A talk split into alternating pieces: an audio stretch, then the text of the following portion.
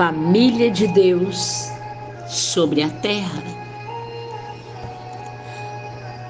O mover da glória do Senhor com este louvor, com estes acordes, para Ele toda honra, toda glória, todo poder. Famílias buscando uma resposta do Altíssimo. Nós nos encontramos neste boa noite, bom dia, boa tarde, numa reflexão bem no início de tudo, livro de Gênesis. Famílias buscando uma resposta. Essa busca por uma resposta nos faz ver Deus provando Abraão quando pede o próprio filho em sacrifício, capítulo 22, Gênesis.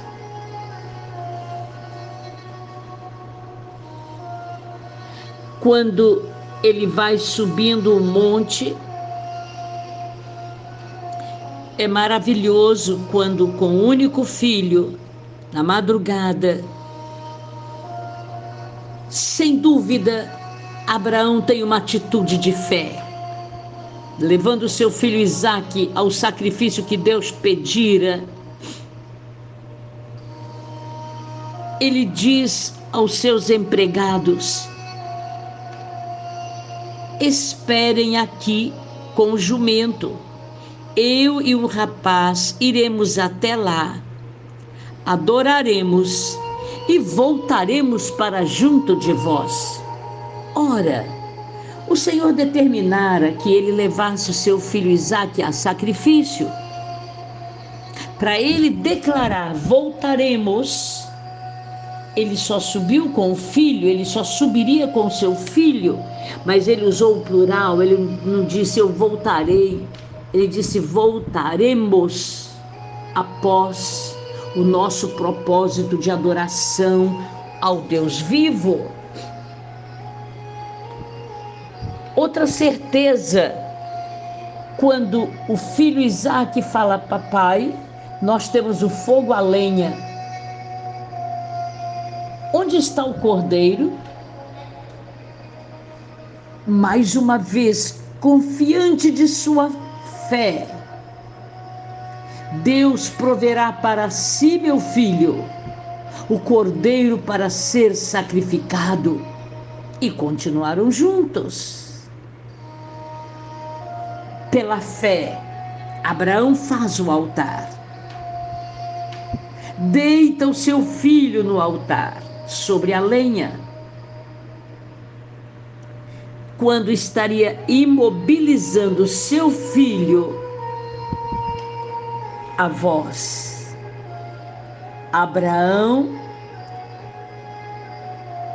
amados, nós estamos nos colocando de pé pela fé, para ouvir a voz do Altíssimo declarando o nosso nome para tomarmos posse.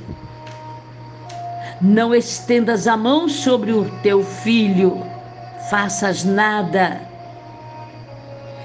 Abraão, eu sei que temes ao grande Deus. O anjo do Senhor veio para responder a pergunta de Isaac, pai, onde está o cordeiro? A provisão é do Deus poderoso. Abraão viu atrás de si um carneiro preso pelos chifres. Abraão ofereceu em holocausto em lugar de seu filho. O nome daquele monte Deus proverá soberano Senhor. Prova de fé. Abraão, o pai da fé.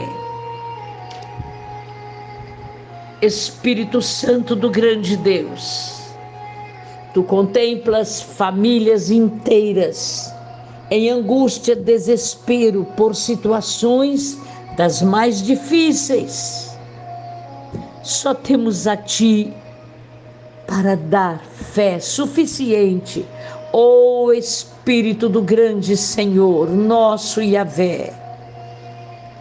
Espírito Santo, leva-nos a um nível espiritual para vermos a ação de Abraão pela fé. Perdoa os nossos pecados, ó grande Deus de Abraão, grande Deus de Isaac, ó grande Deus de Jacó tomamos posse da tua misericórdia agora. Intercedemos por esta mãe, por esta família. Glorificamos o teu nome. Perdoa os nossos pecados, misérias, mazelas. Perdoa-nos, por favor. E então nós cremos que perdoados, muito milagre pode acontecer a partir de agora. Por favor responda tanto choro e tanto clamor. O milagre do teu manto é agora. Em nome de Jesus Cristo, dá respostas para sempre. Aleluia. Amém. Boa noite, bom dia, quando der zero hora, boa tarde.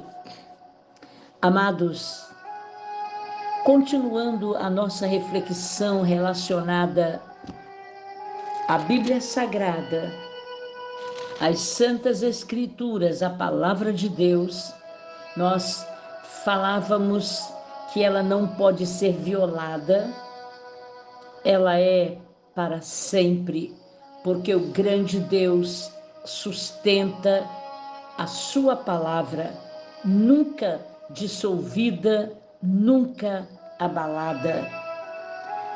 São Mateus 24, 35 nos esclarece uma verdade. E você, quando ouve esta verdade, você fica com mais firmeza. 24, 35. Passará o céu e a terra, porém as minhas palavras não passarão. Aleluia! Palavra do próprio Jesus Cristo. É o texto mais citado de que ela é inviolável, ela é indissolúvel. Toda a criação pode se dissolver, a palavra de Deus permanecerá para sempre. Jesus também afirma a credibilidade do Antigo Testamento todo. São João, a Bíblia é maravilhosa por si mesma, ela se declara, nos dá firmeza, nos dá confiança. Nossa fé precisa ser inabalável, como a palavra do Senhor. Ela é tão poderosa que você pode tomar posse de milagre agora só em citar. Examinais as Escrituras, porque julgais ter nelas a vida eterna, e são elas mesmas que testificam de mim. Palavra de Jesus Cristo. Escrituras é biografia, escrito da vida de Jesus, autógrafo dele.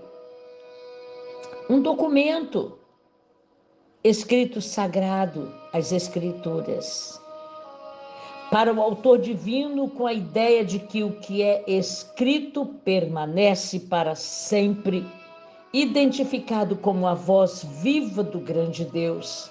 Enquanto alguns eruditos restringem gráfias aos escritos do Antigo Testamento, segundo Pedro 3,16, inclui todos os escritos do Novo Testamento. Amado, é este o nosso momento de crer. Os milagres do Antigo Testamento, ele não os encara como crenças sustentadas com superstições, que ele tolerou, tolerou entre aquelas a quem se dirigia.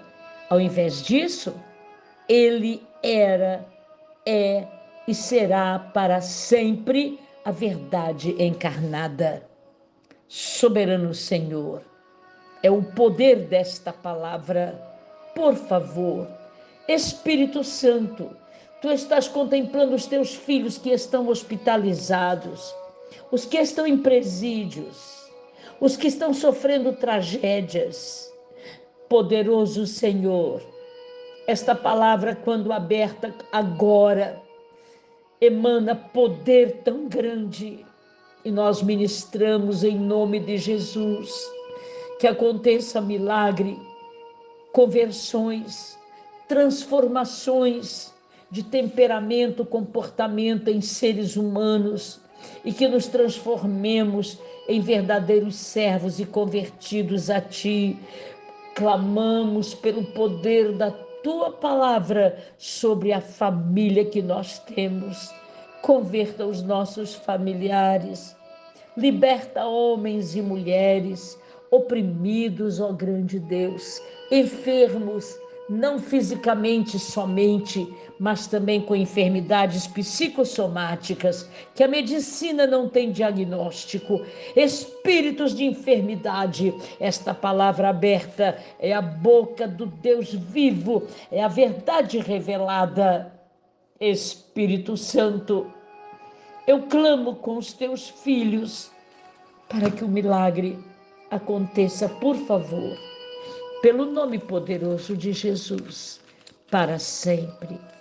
Aleluia. Amém.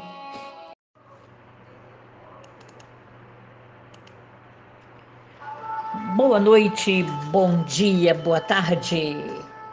É este o som da igreja. Igreja viva você é.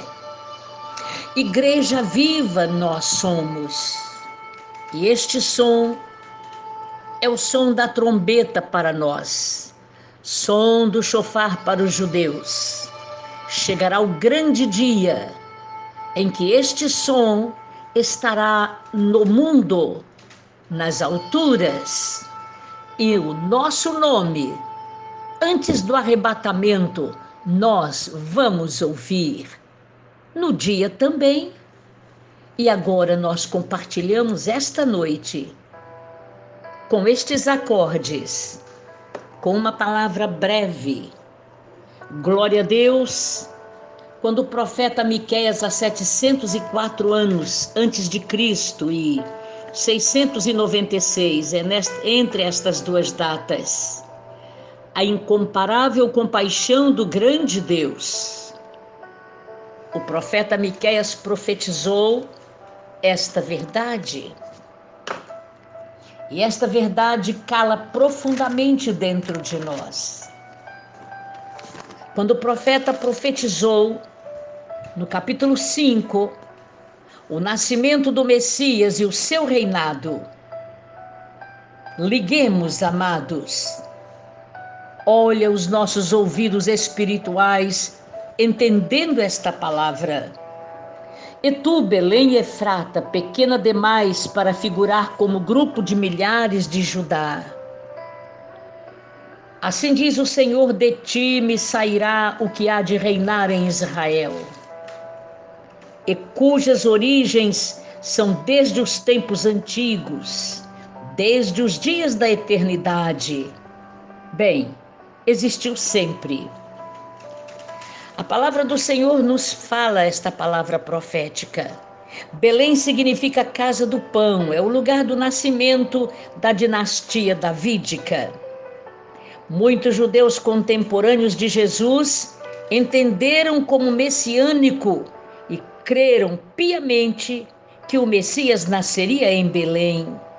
Mas onde está isso? É Bíblia, é Deus no negócio. São Mateus capítulo 2, versículos 5 e 6. Em Belém de Judá, em Belém da Judéia, responderam os magos ao rei Herodes, porque está escrito a majestade, por intermédio do profeta, Miqueias capítulo 5, versículo 2. Eu estou repetindo o que o profeta profetizou entre aquela data que nós falamos, e tu, Belém Efrata, não és de modo algum a menor entre as principais de Judá, porque de ti sairá o guia que há de apacentar a meu povo Israel. Amados, Herodes convidou os magos, que eram os astrólogos da época, homens de uma grande ciência e sabedoria, quando eles foram ao rei Herodes e havia uma trama do rei Herodes de que eles voltassem e confessassem onde Jesus estava na manjedoura, onde havia nascido, em qual lugar. E ele hipocritamente fala: Porque eu também irei para adorar. Mas o Espírito do grande Deus não permitiu. E os magos voltaram para a terra de origem por outro caminho. É o Deus que nós conhecemos. Os escribas sabiam que o Messias estava para nascer em Belém. Quando os sábios perguntaram acerca do nascimento do novo rei, os escribas referiram-se às profecias do profeta Miqueias. Contudo, nenhum dos teólogos se incomodou em acompanhar os homens para ver se na verdade o Messias havia vindo. A pequena cidade de Belém é um ponto de peregrinação ainda agora daqueles que não fizeram anualmente. Milhares de pessoas visitam a cidade de Belém. Lá está um belíssimo templo construído. A vinda do Messias, o grande Senhor, que o profeta Miqueias também profetizou, e São Mateus capítulo 2, a visita dos magos é uma verdade soberana e gloriosa. Amados, nem o nosso conhecimento ortodoxo bíblico, nem nosso status religioso nos garantem que veremos o que Deus está fazendo em nosso meio hoje em dia. Precisamos estar desejosos a seguir a direção de Deus e o poder da Sua palavra, caso queiramos ver a promessa cumprida. Soberano Senhor, nós glorificamos o Teu nome Sim, grande Deus, estamos vivendo na direção do Espírito Santo para o grande dia. Cremos nesta promessa, porque ela se cumpriu do profeta Miqueias, aqui no capítulo 2 do livro de São Mateus, é o poder da tua palavra. E por isso, nestas, nestes poucos minutos, nós te damos honra, glória, adoração e louvor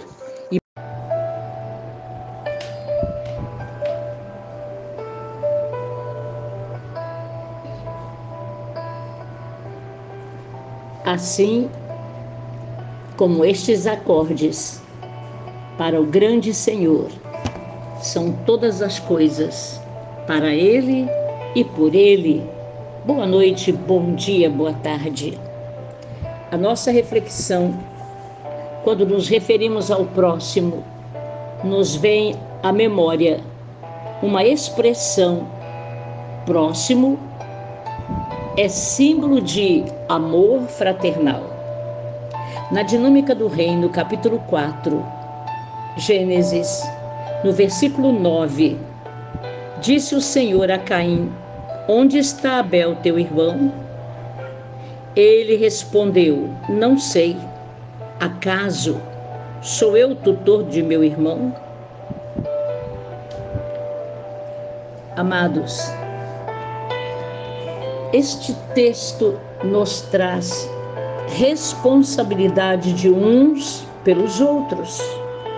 O tema do amor fraterno acontece muito cedo na Escritura Sagrada. Desde o início, é legível, é claro que Deus coloca uma alta prioridade na maneira como irmãos têm relacionamento. Nesta passagem, a questão da responsabilidade de um pelo outro, observe, surge pela primeira vez com esta pergunta: Sou eu tutor de meu irmão? Esta expressão usada para tutor, em hebraico chamar, significa guardar, proteger, prestar atenção ou considerar. Somos nós responsáveis pelos outros? Com certeza, é a resposta de Deus. Nós não somente somos tutores do nosso irmão, como também somos responsáveis pelo nosso tratamento e pela nossa maneira de relacionar uns com os outros. De sangue, irmãos biológicos e irmãos espirituais. Amados, em virtude do pecado de Caim contra o seu irmão Abel, Deus o amaldiçoa em toda a terra, retira toda a habilidade para o cultivo da terra e o sentencia, sentencia uma vida como fugitivo e errante. O que diz a palavra? Quando lavrares o solo, não te dará ele a sua força, serás fugitivo e errante pela terra. Se tornou um nômade. Isto indica claramente que a falta de amor fraterno destina qualquer ser humano à esterilidade e ausência de propósito na vida. Ele se torna um alienado ele desconhece o que é amor ao próximo. Mas agora, amados, porque Deus amou o mundo de tal maneira e deu seu único filho para morrer em nosso lugar, nós amamos ao Senhor e nós amamos a nós mesmos. E por sentir amor por nós mesmos, e então vem a capacidade de amar o nosso próximo. Quão grande é o amor de Deus. Que você não se sinta um alienado. Jesus Cristo na cruz garantiu o perdão. Até aquele homicida ao lado da cruz. Lembra-te de mim, Senhor. A resposta sim, na dispensação da graça. O perdão vem e se derrama sobre todos. Tomemos posse, amados, quando perdoamos. O perdão nos beneficia, nos traz benefícios próprios, traz paz. Aprendamos a perdoar, independente da ofensa que foi sofrida ou que nós praticamos, e pedir perdão com humildade. Nós merecemos ser perdoados porque Jesus Abriu os braços, teve sua carne rasgada, como Cordeiro de Deus que arranca o pecado do mundo e nos garantiu vida eterna. Soberano Senhor, com a simplicidade desta palavra, nós te adoramos, porque tu é a glória para sempre. Teu é o poder, teu para sempre é o louvor. Muito obrigada por esta noite, por esta família existir sobre a terra que o sangue de Jesus Cristo derramado na cruz, começando lá no Getsemane em suor e sangue, e terminando lá no Calvário, quando o soldado coloca a lança em seu peito, vem o soro, não mais o sangue que ele havia derramado. Obrigada, Senhor, por esta noite, por este momento, pelo mover libertador, com esta adoração e com estes acordes.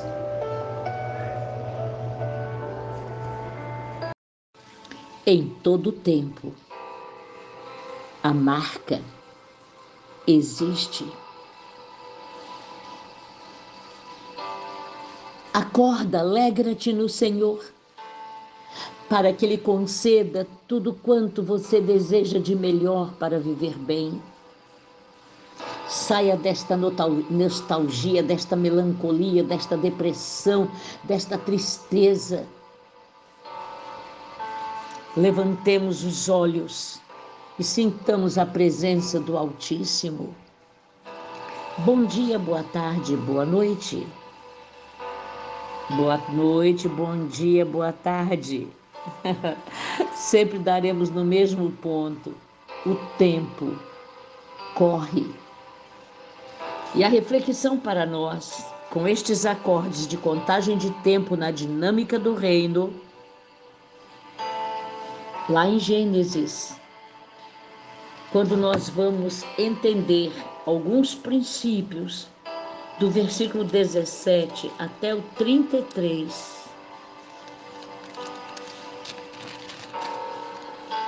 Abraão intercedendo por vidas. Pelo menos, amados, existem três princípios muito importantes que vêm do diálogo de Abraão com Deus, no capítulo 18. O primeiro princípio, nós aprendemos que Sodoma, a ímpia cidade, não podia ser poupada por causa de apenas dez pessoas justas. Aqui, amados, nós aprendemos que não é a presença do mal que faz com que a misericórdia e a longanimidade de Deus cessem, ao contrário, é a ausência do bem. Segundo princípio, embora Deus muitas vezes nos inspire a orar, ao mostrar-nos coisas ainda por vir, versículo 17, para nós entendermos melhor. Disse o Senhor: Ocultarei a Abraão o que estou para fazer. Embora Deus muitas vezes nos inspire a orar, ao mostrar-nos coisas ainda que virão, estamos repetindo, a nossa intercessão deve estar alinhada com o caráter e aliança de Deus com o ser humano. Amados, como Abraão, podemos apelar para que Deus preserve o nosso nome, nossa honra e a justiça perfeita diante do mundo. Aqui no versículo 25, escutemos: Longe de ti o fazeres tal coisa, matares o justo com o ímpio não fará justiça o juiz de toda a terra? Embora muitas vezes tentemos dar quantidade à influência, a matemática humana não pode, de fato, fazer uma estimativa do impacto causado pelos justos. O Senhor grande Deus, ele salva através de um número grande ou pequeno de pessoas. Porque estes princípios da oração têm razão. Sodoma não tinha como ser poupada por causa das dez pessoas. Embora Deus nos inspire a orar, Ele também pode nos mostrar coisas que ainda virão. Soberano Senhor, no mover desta palavra, nesses princípios acerca da oração de Abraão contigo.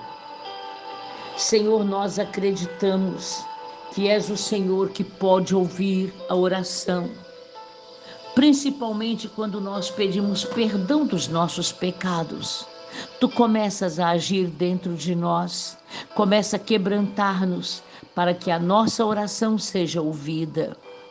Pai amado, te adoramos por esta família existir sobre a terra, para que a paz, para que a, a tranquilidade alcance a família. Senhor de toda a glória, cada batida neste acorde está nos ajudando a contar o tempo e crer que és o Senhor para todo momento da nossa vida. Momento para chorar, momento para sentir alegria, momento para prosperar, momento para parar. Obrigada, Senhor, por tua infinita misericórdia sobre nós. Que os teus anjos continuem acampando ao nosso redor. Clamamos porque cremos no teu poder para sempre, dentro dos princípios de oração que nós precisamos. Em nome de Jesus. Amém.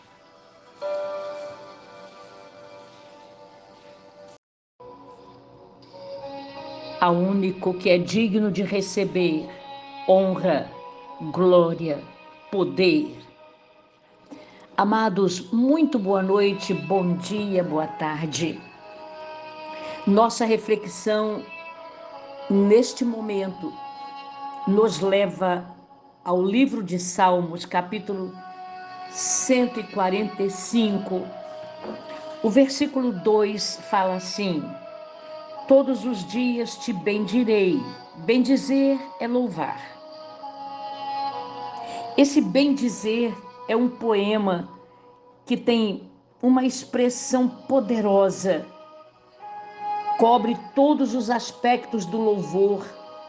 Exaltar, bendizer, louvar, anunciar, falar, divulgar, celebrar, fazer notório. O que justifica o uso de uma expressão em hebraico que diz cântico de louvor. É o Salmo 145, porque ele traz a bondade, grandeza e providência de Deus em todo este salmo. Do versículo 1 até o versículo 21, ele fala das obras e os poderosos feitos do grande Deus é mencionado oito vezes neste pequeno cântico e é uma importante razão para nós nos levantarmos para louvar ao Senhor. No versículo 8, benigno e misericordioso é o Senhor, tardio em irar-se e de grande clemência. Este versículo ele está lá no livro de Jonas, capítulo 4, verso 2 é muito lindo. Ele também está repetido no livro de Neemias 9, 17. E tem uma expressão que nos faz ensinar filhos a dar louvor, a bendizer, a agradecer. Como assim? Uma geração louvará a outra geração as tuas obras, ó Senhor, e anunciará os teus poderosos feitos. Então você vê que aqui é a grandeza de Deus sendo exaltada, sendo proclamada. E você tem feito assim nos momentos difíceis? Exaltar-te-ei, ó Deus meu e Rei. Bendirei o teu nome para todo sempre. E ele repete: Todos os dias te louvarei, te bendirei, te engrandecerei na dinâmica do reino, este versículo 4 está enfatizando a importância de passar adiante o louvor a Deus, de nós para os filhos, netos e bisnetos. Nós temos que estimular o povo a louvar e agradecer, a exaltar, a bendizer. Desculpa. A Bíblia nos ordena a levantar uma geração de adoradores. Não é supor meramente que as crianças hão de crescer e desejar, não. Precisamos ter todo o cuidado de ensinar.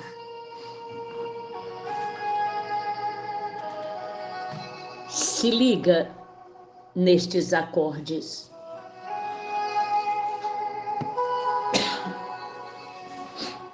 Por isto nós oramos dizendo, soberano Senhor, tudo que possuímos de bênçãos e revelação de Deus pode vir se nós não perseverarmos na fé.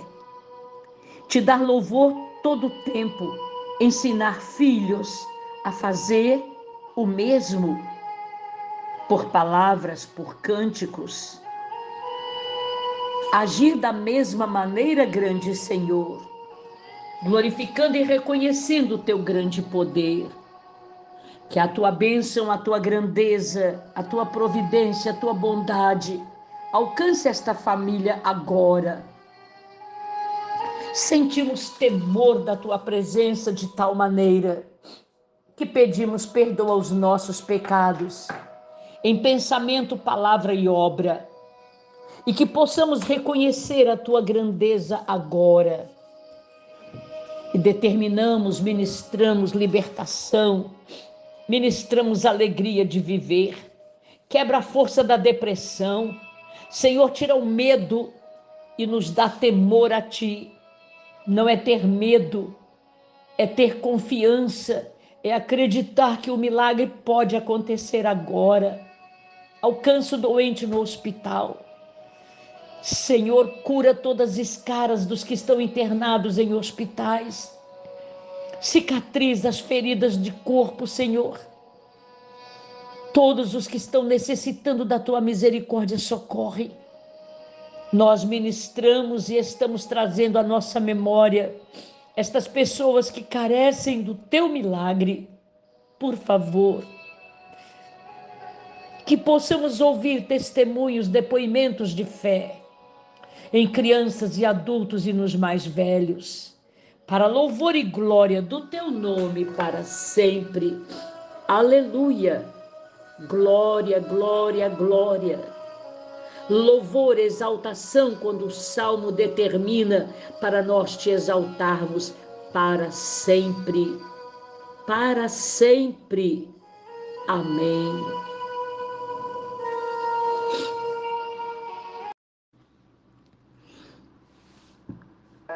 Boa noite, bom dia, boa tarde. Está chegando o som em sua casa.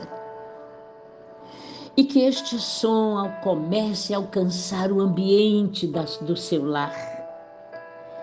Mais do que o ambiente, o Espírito Santo comece a alcançar dentro de você, dando uma alegria que o mundo nunca vai dar. Porque para o Senhor, pelo Senhor, são todas as coisas, muito mais nós somos do Senhor. A palavra do Senhor nesta reflexão em Gênesis 24, do versículo 15 a 67, traz a história de uma mulher altruísta chamada Rebeca. Síria, neta de Naor, irmão de Abraão. O nome de Rebeca, amados, está falando de envolver ou unir. Em hebraico, Rebeca, em português, envolver ou unir. Dando a entender que, sendo a sua beleza tão grande, esta poderia literalmente fascinar algum homem. Rebeca é apresentada como laboriosa, bela e sensível à sua disposição para servir Eleazar, o servo de Abraão que foi procurar a esposa para seu filho. A prontidão de Rebeca, sua beleza, a maneira humilde como ela trouxe água para todos os camelos, ilustra o fato de uma forma dramática. Este ensino a respeito da maneira como Deus concede recompensas surpreendentes, grandiosas para aqueles que se dispõem a servir, se vê claramente como aconteceu com Rebeca. Tinha outras jovens. Ela foi a única que se colocou à disposição sem perguntar a origem do servo e deu água aos camelos que chegaram com ele na cidade. Pouco sabia Rebeca que aqueles camelos estavam trazendo presentes indescritíveis para ela e toda a família. A disposição para esperar pela bênção da sua família antes de aceitar o convite para casar com Isaac, o filho de Abraão. Isaac era um príncipe rico do mundo antigo é um modelo para hoje. Quantos casamentos nos dias atuais seriam diferentes? Com dois pontos: se o Espírito Santo fosse o guia de cada jovem. Segundo ponto: se oração e culto for a ordem para cada jovem, com certeza a bênção em família é bem maior. Soberano Senhor, por esta causa, nós intercedemos por jovens, por famílias, para que haja humildade, como aconteceu com Rebeca. Senhor, esta linda história, que o teu povo abra as sagradas escrituras e consiga ler. Gênesis, capítulo 24 todo. E então entenderemos que a humildade em nossa vida faz a diferença a bênção do Senhor vem em abundância. por favor, Pai, alcança cada família, como alcançastes a Sara e Abraão, como alcançastes a Rebeca e a Isaac depois do casamento. Obrigada, grande Deus. A presença do teu Espírito comece a soprar nesta família com saúde. A Espírito Santo ministra vida, ministra cura pelo teu grande poder. Muito obrigada por esta noite, por um novo dia que já estamos vivendo para sempre, porque Jesus Cristo é o mesmo ontem, o mesmo agora, o mesmo eternamente. Amém.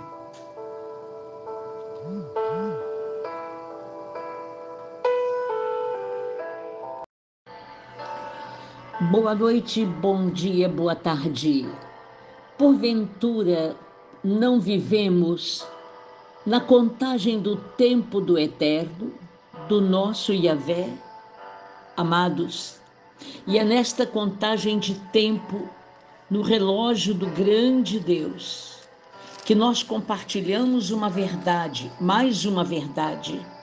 Na dinâmica do reino, livro de São João, o quarto do Novo Testamento, nós temos uma palavra, o Senhor Jesus responde: Em verdade, em verdade, eu vos digo, antes que Abraão existisse, eu sou. Os críticos de Jesus o desafiavam sobre milagres. Também desafiavam a origem do Mestre desafiavam sua integridade, desafiavam sua pureza espiritual. A resistência deles não era como a que existe hoje contra a realidade presente do ministério de cura. Uma resposta fundamental, amados, para tais dúvidas está encontrada na afirmação de Jesus àqueles que se opunham contra ele Antes que Abraão existisse, eu sou. Aleluia! É nesta resposta que Cristo reúne todas as facetas de sua pessoa, de seu ministério, no fato dele ser eterno, imutável. Misture glória, aleluia, amado é uma mensagem eterna também para nós agora. Jesus não é o grande eu era, mas ele é o grande eu sou. Aquele que ontem e hoje é o mesmo e o será para sempre. Muito confina os milagres aos tempos bíblicos, mas a história da igreja elimina essa teoria. Nada nas Escrituras indica que haveria alguma diminuição na obra de Cristo ou da Igreja no Novo Testamento durante todo o tempo que a Igreja existe. Jesus disse que a sua Igreja faria obras maiores do que as que ele havia feito. Ele garantiu: Eu estou indo para o Pai, e vós fareis obras maiores. Na verdade, a cura é através do poder do Espírito Santo e o mesmo Espírito Santo continua operando na igreja, está operando agora. Você crê? Você quer tomar posse? É o nosso momento. Tomar posse da verdade para que o milagre aconteça em minha vida, em minha família em nossa casa, em nossos filhos.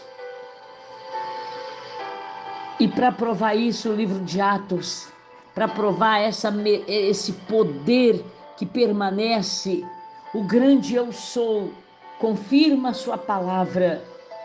Quando Pedro, no livro de Atos, responde à multidão: Arrependei-vos e cada um seja batizado em nome de Jesus Cristo para que os pecados sejam perdoados e recebereis o dom do Espírito Santo. Pois para vós é a promessa para vossos filhos e para todos os que ainda estão longe, isto é, para todos quantos o Senhor nosso Deus chamar. Soberano Senhor, é o poder desta palavra que nos faz crer incondicionalmente no teu poder. Perdoa os nossos pecados. Converte vidas preciosas em nossa família. Transforma. Não desistimos do teu poder, Senhor. Esta casa, toda mente doente, toda herança maldita de enfermidades psicossomáticas, que haja um milagre agora. Cobre os doentes com o manto do teu milagre. Alguns nem sequer aceitam a medicina. Então, com perdão dos nossos pecados, nós cremos em cura divina. É nestes acordes nesta contagem de tempo que ficamos agora. Tu és imutável, infalível. És o Senhor. O que pode faz milagre para envelhecermos na terra, testemunhando o teu grande poder. Restaura casamentos, renova relacionamentos. Restaura relacionamentos por favor, Espírito Santo, se os cônjuges não conseguem, faça a reconquista para eles. Eu declaro agora, pelo sangue de Jesus, pelo manto sagrado que cobre cada família para sempre. Eu creio em milagres, nós cremos. Aleluia. Misturado com glória.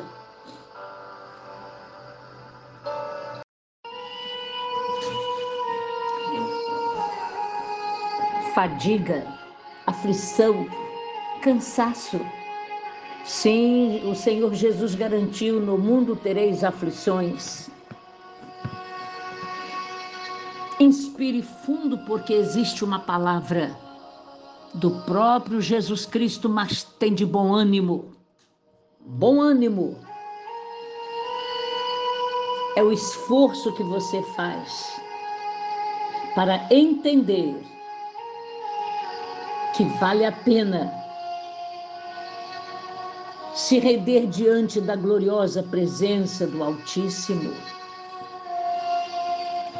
Para Ele e por Ele são todas as coisas, inclusive nós, seres humanos, vidas preciosas. Bom dia, boa noite, boa tarde, boa tarde, bom dia, boa noite. Estamos nos encontrando para mais uma reflexão e quando nós não aguentamos mais, o seu limite está acabando. Existem princípios de oração. E como vamos entender isto? Amados, a partir do diálogo de Deus com o nosso patriarca Abraão. Gênesis capítulo 18, de 17 a 33, é o que nós encontramos vamos entender princípios básicos para a prece poderosa que emergem do diálogo de Deus com Abraão e nos alcança pelo menos três princípios somente. Primeiro, nós aprendemos que Sodoma, a ímpia Sodoma, não podia ser poupada por causa de apenas dez pessoas justas. Disto nós aprendemos que não é a presença do mal que faz com que a misericórdia e a longanimidade de Deus cessem, ao contrário, é a ausência do bem. Segundo princípio, embora Deus muitas vezes nos inspira a orar, ao nos mostrar coisas que ainda estão por vir. No versículo 17, vamos lá? Disse o Senhor: Ocultarei a Abraão o que estou para fazer. Independente disso, muitas vezes nos inspire a orar ao mostrar-nos coisas que ainda virão. A nossa intercessão deve estar alinhada com o caráter e a aliança de Deus com o ser humano. O propósito de Deus Independente de nós nos afastarmos, ele não desiste de nenhum de nós. Assim como Abraão, nós podemos apelar para que o Senhor preserve o seu nome, honra e a justiça perfeita diante do mundo. Onde nós temos isso? Aqui no versículo 25. Longe de ti o fazeres tal coisa, matares o justo com o ímpio, como se o justo fosse igual longe de ti. Não fará justiça o juiz de toda a terra? Amados, que expressão forte é essa? Embora muitas vezes tentemos quantificar influência, a aritmética humana não pode de fato fazer uma estimativa do impacto causado pelos justos. A salvação de Deus vem através de muitos e de poucos. Ele não está preocupado com o número, ele está preocupado com a qualidade de nossa busca à presença dele, de nos rendermos a ele. Se liga um pouco mais nestes acordes.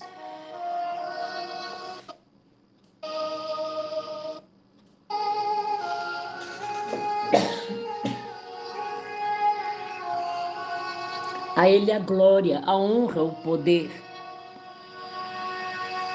Soberano Senhor, nestes poucos minutos, te adoramos e te agradecemos por termos ouvido esses princípios de oração de quando tu estavas falando com Abraão. Pai amado, independente de todas as circunstâncias ruins na vida do ser humano, na nossa vida, em nossas vidas, tu nunca te afastas de nós. Antes nós que te deixamos enfadados, desesperançados. E tu estás sempre dizendo: Vinde a mim cansados e oprimidos, eu, o Senhor, posso vos aliviar. Eu assumo este fardo pesado de vossos ombros. Tenha misericórdia de nós, ó Altíssimo, que reconheçamos que vale a pena entregar este fardo pesado este problema nesta família, nesta casa. Passa a tua vassoura de fogo no mover do teu espírito, para que nós nos rendamos de frente diante da tua glória, que recebamos a tua misericórdia e sejamos alcançados pelo teu grande poder. Para sempre nós te exaltamos, te damos glória e te damos louvor. Aleluia. Amém, grande Deus.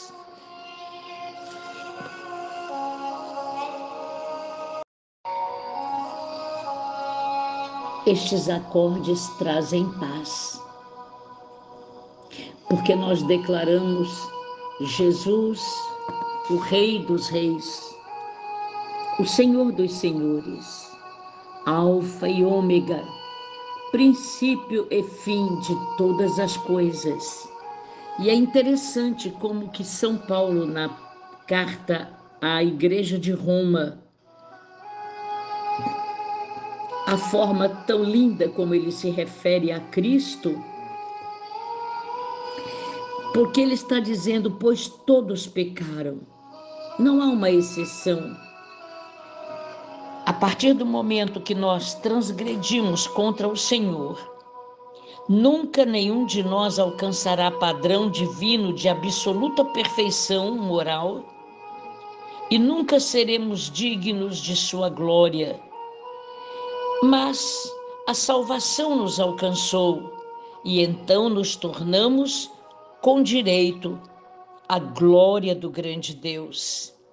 Ela acontece exatamente por causa disso, sendo justificados de graça, perdoados, Aleluia! Mediante a redenção que há em Cristo Jesus. A palavra redimidos, a necessidade absoluta de todo ser humano. O evangelismo mundial, amados, exige que vejamos todas as pessoas como Deus vê. Pecadores, nós. Primeiro, por natureza, capítulo 3, no versículo 10. Não há justo nenhum sequer. E também já não buscamos a Deus. Todos vão se extraviando. E aí a palavra do Senhor diz: por isso nós precisamos, pela nossa natureza pecaminosa, conhecer a Jesus o Cristo. Por escolha.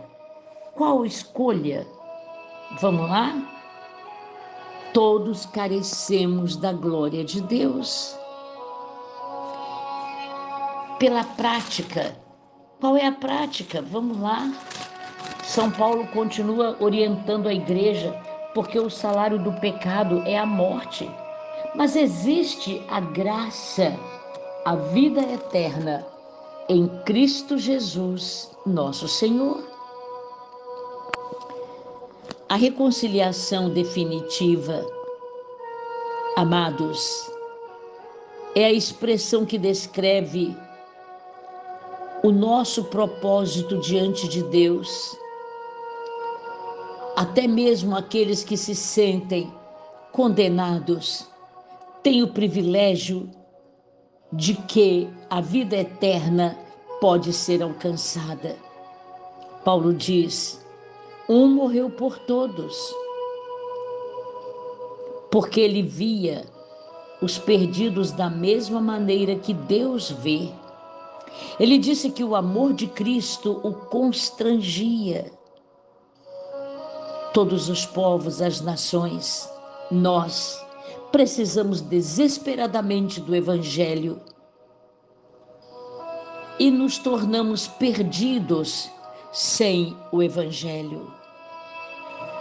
Existe uma análise muito clara da palavra de Deus que nos ajuda a aprender e a manter uma convicção de que nós precisamos do Evangelho de Jesus Cristo.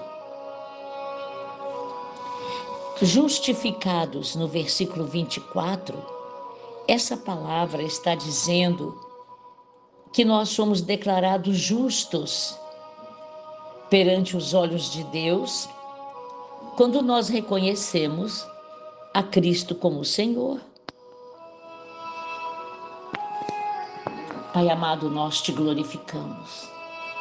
Te rendemos adoração e louvor, porque na dinâmica do reino, através de Jesus, o Deus humanizado, Cristo, o Deus encarnado, no poder desta palavra que é pregada, a verdade está aqui, Senhor. Nós somos justificados pela fé. Obrigada por estes acordes. Declaramos que Tu és o Senhor e a razão do nosso viver. Te adoramos, te damos glória, para que esta casa, esta família, continue diante dos Teus olhos. Passa, Senhor, a tua vassoura de fogo dentro de cada casa de nossas famílias, porque nós continuamos declarando todo o nosso ser entregue a ti. Aleluia e para sempre. Glória a Jesus. Boa noite, bom dia, boa tarde. Juntos felizes, gratos por um novo dia de vida. Na dinâmica do reino, a nossa reflexão fala o significado da aliança de comunhão. Vivemos os dias de Semana Santa. Hoje, sexta-feira da crucificação, o mundo celebra. No próximo domingo, o domingo da vida, da ressurreição. E agora, nós fazemos uma reflexão no versículo 16 de quando São Paulo escreve à igreja de Corinto, falando: Porventura, o cálice da bênção que abençoa as nossas vidas não é a comunhão do sangue de Cristo? O significado da aliança de comunhão.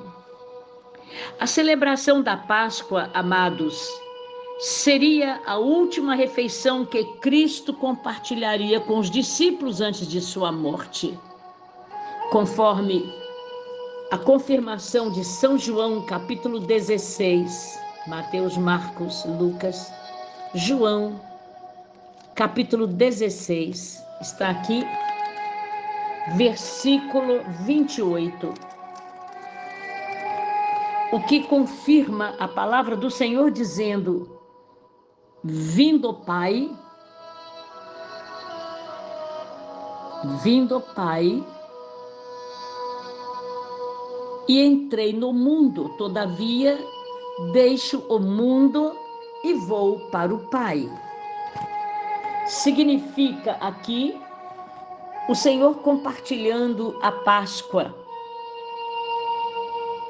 Também foi o cenário que ele escolheu para transformar o significado do cálice, do seu sangue derramado, do pão, da sua carne rasgada, no pensamento da nova aliança.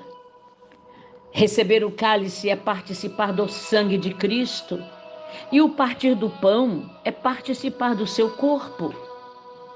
O mistério envolvido na refeição da aliança, aliança de comunhão, você está ligado, meu irmão, minha irmã?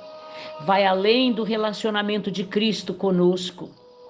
Nós que participamos com aqueles naquele grande dia da Páscoa, da refeição da aliança, também a unidade no corpo e no sangue de Cristo.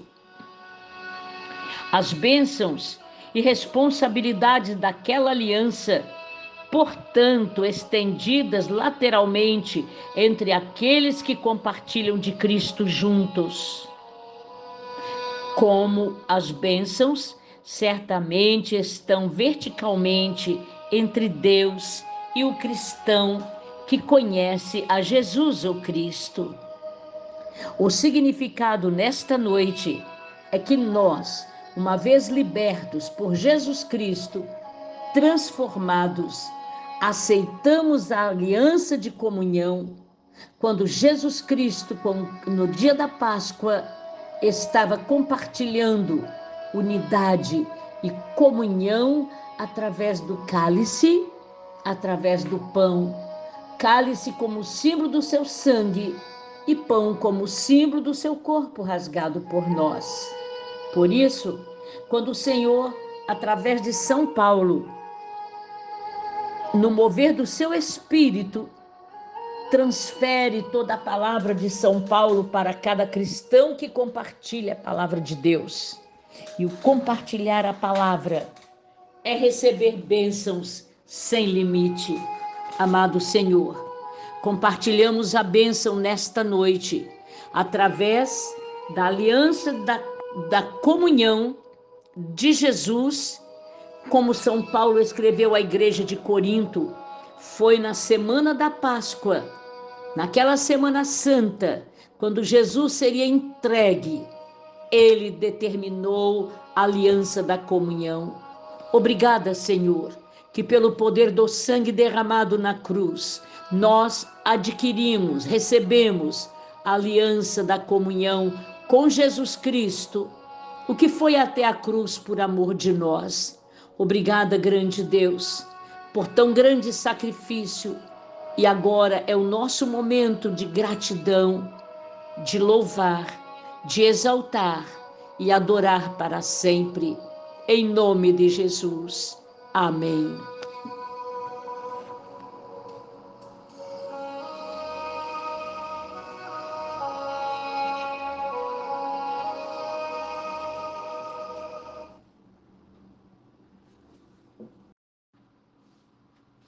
Boa noite, bom dia, boa tarde. Silêncio, aflição, angústia, preocupação.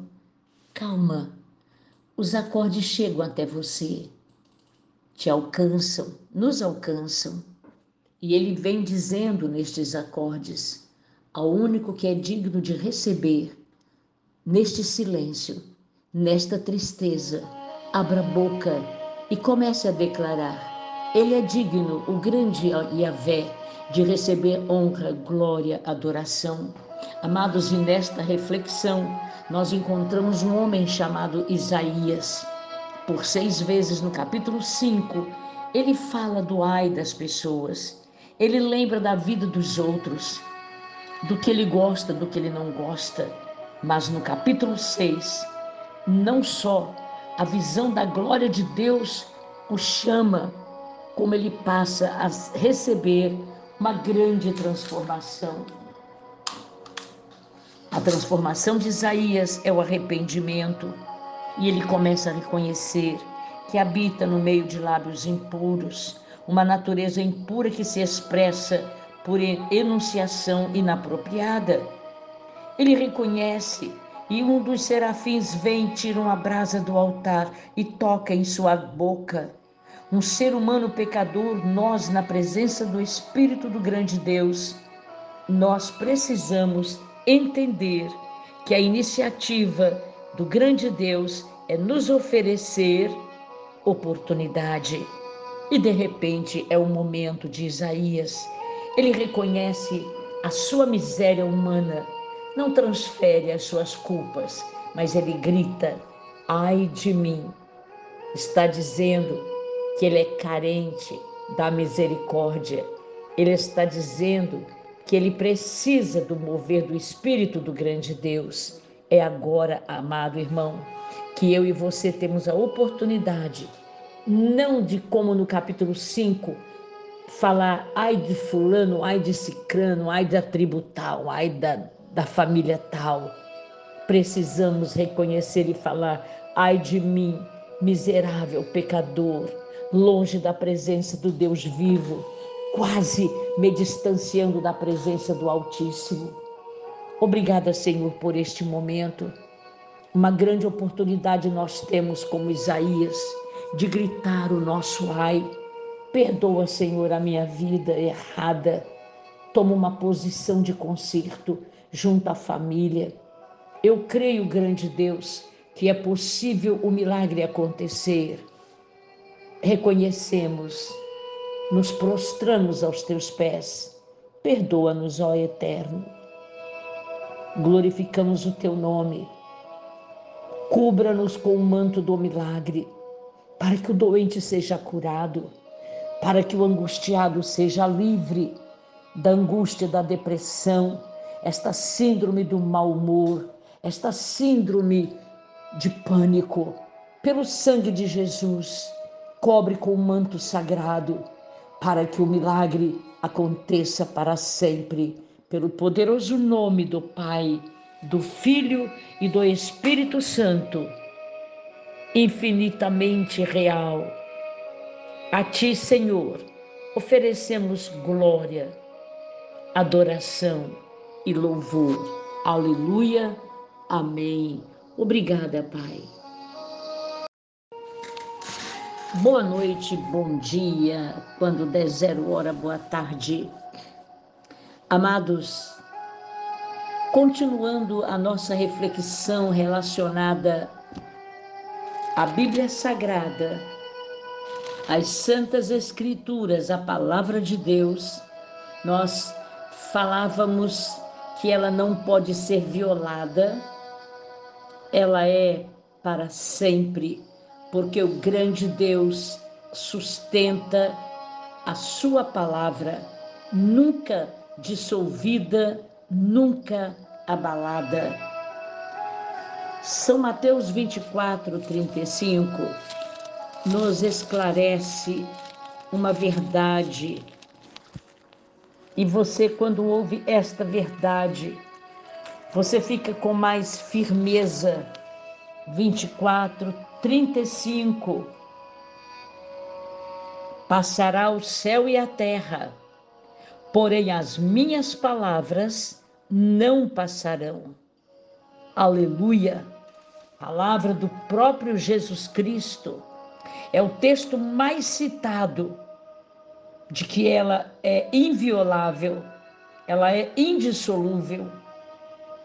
Toda a criação pode se dissolver, a palavra de Deus permanecerá para sempre. Jesus também afirma a credibilidade do Antigo Testamento todo. São João, a Bíblia é maravilhosa por si mesma, ela se declara, nos dá firmeza, nos dá confiança. Nossa fé precisa ser inabalável, como a palavra do Senhor.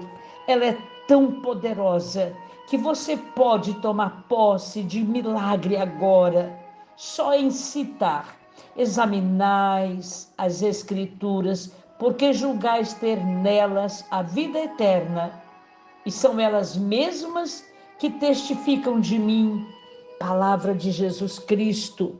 Escrituras é biografia, escrito da vida de Jesus, autógrafo dele. Um documento, escrito sagrado, as Escrituras para o autor divino com a ideia de que o que é escrito permanece para sempre, identificado como a voz viva do grande Deus. Enquanto alguns eruditos restringem grafia, aos escritos do Antigo Testamento, segundo Pedro 3,16, inclui todos os escritos do Novo Testamento. Amado, é este o nosso momento de crer. Os milagres do Antigo Testamento, ele não os encara como crenças sustentadas com superstições, que ele tolerou, tolerou entre aquelas a quem se dirigia. Ao invés disso, ele era, é e será para sempre a verdade encarnada. Soberano Senhor, é o poder desta palavra. Por favor, Espírito Santo, tu estás contemplando os teus filhos que estão hospitalizados, os que estão em presídios, os que estão sofrendo tragédias. Poderoso Senhor, esta palavra, quando aberta agora, emana poder tão grande e nós ministramos em nome de Jesus que aconteça milagre, conversões, transformações de temperamento, comportamento em seres humanos e que nos transformemos em verdadeiros servos e convertidos a Ti. Clamamos pelo poder da Tua palavra sobre a família que nós temos. Converta os nossos familiares, liberta homens e mulheres oprimidos, ó grande Deus, enfermos, não fisicamente somente, mas também com enfermidades psicossomáticas, que a medicina não tem diagnóstico, espíritos de enfermidade. Esta palavra aberta é a boca do Deus vivo, é a verdade revelada. Espírito Santo, eu clamo com os teus filhos para que o milagre aconteça, por favor, pelo nome poderoso de Jesus, para sempre. Aleluia. Amém. Boa noite, bom dia, boa tarde.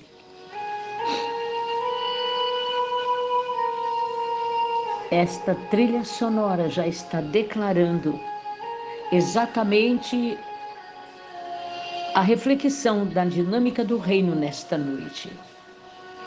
Falamos da confissão de fé. Você vai entender o que acontece. Os estudiosos declaram, no capítulo 2 de São Paulo, escrevendo à igreja de Filipos, no versículo 9, pelo que também Deus o exaltou sobremaneira. Significa a palavra, sugere uma exaltação, a posição mais alta. uma elevação acima de todos e de tudo. É uma contrastação da humilhação com as honras resultantes. A obediência de Jesus à morte é seguida de uma posição super exaltada de honra e glória que o grande Deus fez acontecer. Por isto, amados, esse texto declara maravilha, declara um grande ponto de reconhecimento para todos nós que entendemos o poder da confissão de fé. Exaltar e honrar Jesus Cristo é nossa fonte de poder na aplicação da fé. Agimos e vivemos pela fé. O Pai honra primeiro a Jesus, depois também todos nós que confessamos Jesus Cristo como seu Filho. Todos nós, humanos, anjos e espíritos, até os demônios, por fim, todos se renderão ajoelhados diante de Jesus, que será homenagem completa para o grande final.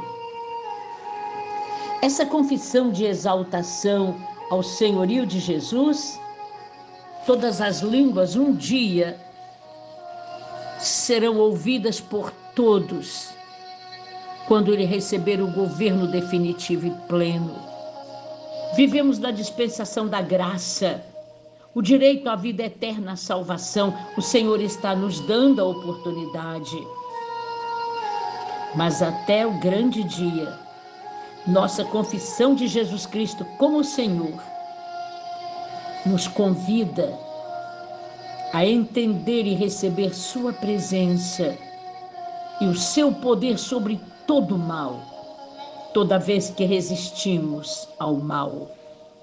E quando declaramos toda a autoridade de Jesus Cristo em fé, seu governo entra no cenário e nas circunstâncias de nossas vidas que estejamos vivendo agora. É a nossa grande oportunidade, amados. Reconhecer o senhorio, reconhecer o poder de Jesus. E nós o reconhecemos agora. A exaltação a Ele é consequência porque Ele fez a redenção da nossa vida. Agora sim, Ele tem o estado de glória maior do que antes de Sua encarnação. Jesus é o Deus encarnado, você sabe disso. A exaltação de Cristo é absoluta, Sua autoridade é no mundo inteiro. Por isso, grande Senhor, nós glorificamos o teu nome e entendemos a tua obediência ao Pai, a autoridade, o poder que tens para nós. A igreja de Filipos mostrou obediência semelhante. São Paulo não ensina que a salvação depende das obras contínuas de alguém, mas que a salvação deve ser expressa numa vida cristã progressiva e no caráter de honra, não só individualmente, mas também pela participação ao chamamento de Deus para fazermos a obra do Senhor. Pai amado, é junto a uma comunidade que nós declaramos que Jesus Cristo é o Senhor. Obrigada, grande Deus, pelo senhorio do teu filho amado. Estes acordes nos levam a dizer que a honra, a glória e o poder é todo de Jesus Cristo, teu filho, nosso irmão mais velho. Completa a tua obra agora nesta casa.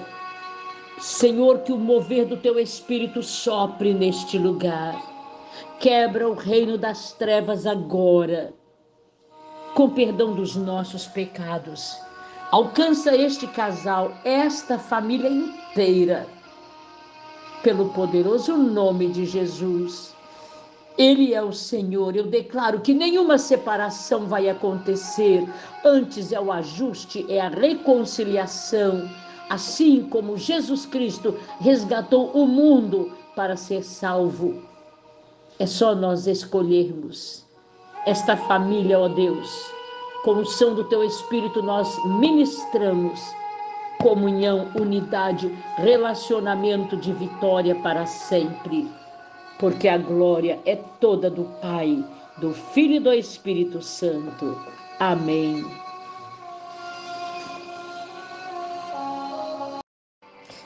Boa noite, bom dia, boa tarde. Há tempo para todas as situações debaixo do céu do nosso Deus.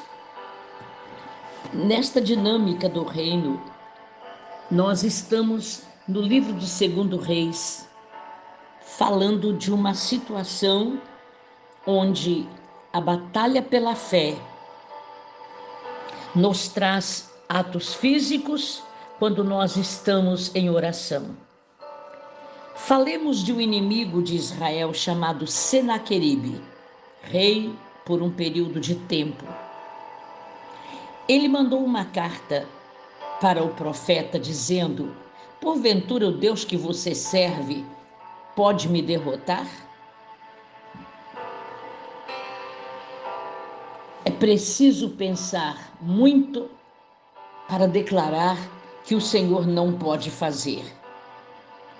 O nosso Yahvé, o soberano poderoso, foi confrontado por um homem chamado Senaqueribe. Miserável é o ser humano quando ele sente que ele pode brigar e ganhar na força do braço. Amados, atos físicos é quando nós, como servos de Deus, começamos a sair da dispensação da graça e começamos a nos sentir ou ficar soberbos, arrogantes, poderosos, social e economicamente. Aí começamos a sentir que temos aí uma força física. Nós declaramos uma verdade, o que a palavra do Senhor nos garante. O reino das trevas é força, são pactos, Nunca vimos, mas veremos pior do que tudo que já está acontecendo, porque naturalmente o reino das trevas tem liberdade para agir. E nós, como servos de Deus, vivemos na dispensação da graça. Decidimos adorar ao Deus vivo em espírito e em verdade. Atos físicos, o reino das trevas tem pactos, entrega de corpo, alma e espírito. Olha o paralelo. O homem de Deus, a família, quando teme ao Senhor, só mantém a sua confiança no Deus vivo. O ato físico de Senaqueribe foi declarar que o Deus do profeta jamais conseguiria vencê-lo. Amados, um ato físico torna-se profeticamente simbólico de uma realidade que consegue impactar o invisível, enquanto uma ação está acontecendo no reino do visível. No caso do profeta Ezequias, um ato visível de confiança. Sabe qual foi o ato visível de confiança? Aleluia misturado com glória entregar, como Ezequias fez. Pegou a carta do rei Senaqueribe e disse: Está aqui, Senhor, a afronta que Senaqueribe está fazendo a ti. Senhor, eu não quero brigar com a força do meu braço, mas numa batalha de fé, ele decidiu estabelecer, firmar o fundamento para a fé.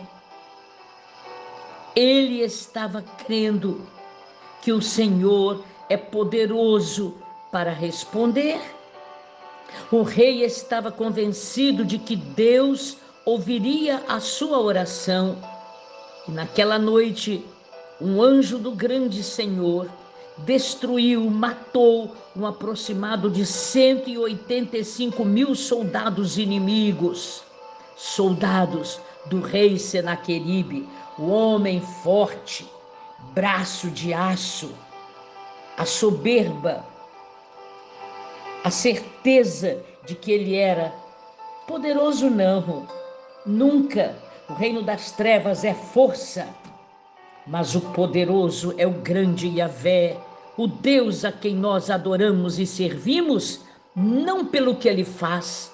O cristão, quando não recebe uma cura, o Senhor quer levá-lo para a eternidade, ele desiste da fé, ele deixa o Senhor com facilidade.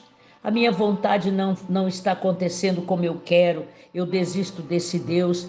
Dezenas e centenas de cristãos estão negando a fé, você sabe disso, e se declarando discípulos de Lúcifer. É uma decisão, é uma escolha. As consequências virão, mas a escolha é você que faz. Por isso, como servos do Altíssimo, nós fazemos um esforço muito grande para declarar que adoramos ao Senhor em espírito e em verdade.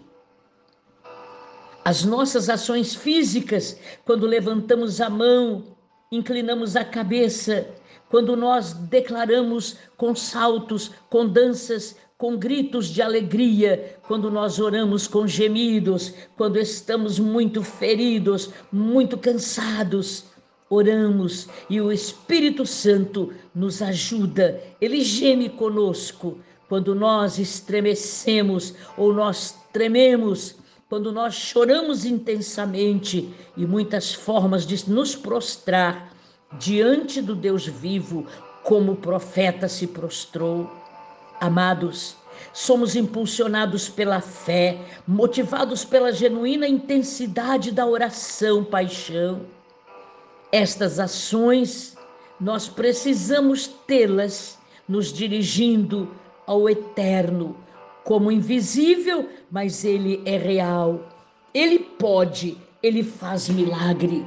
Soberano e eterno Pai, tu és o poderoso, tu és o único Yahvé. És o Senhor a quem nós adoramos, o perdoador das nossas misérias, dos nossos pecados. Não te adoramos por tudo que fazes, porque a minha vontade pode não ser a tua. Mas, independente de todas as circunstâncias. Por favor, Espírito Santo, faça-no ter confiança total e crer no que tu és. Esta contagem de tempo prova o teu grande poder. Quando nós nos sentirmos enfraquecidos, precisamos cair de frente diante do teu trono e da tua glória, clamar pela tua misericórdia Glorificamos o teu nome. Faz o milagre agora, por favor. Derrama o manto do teu mistério.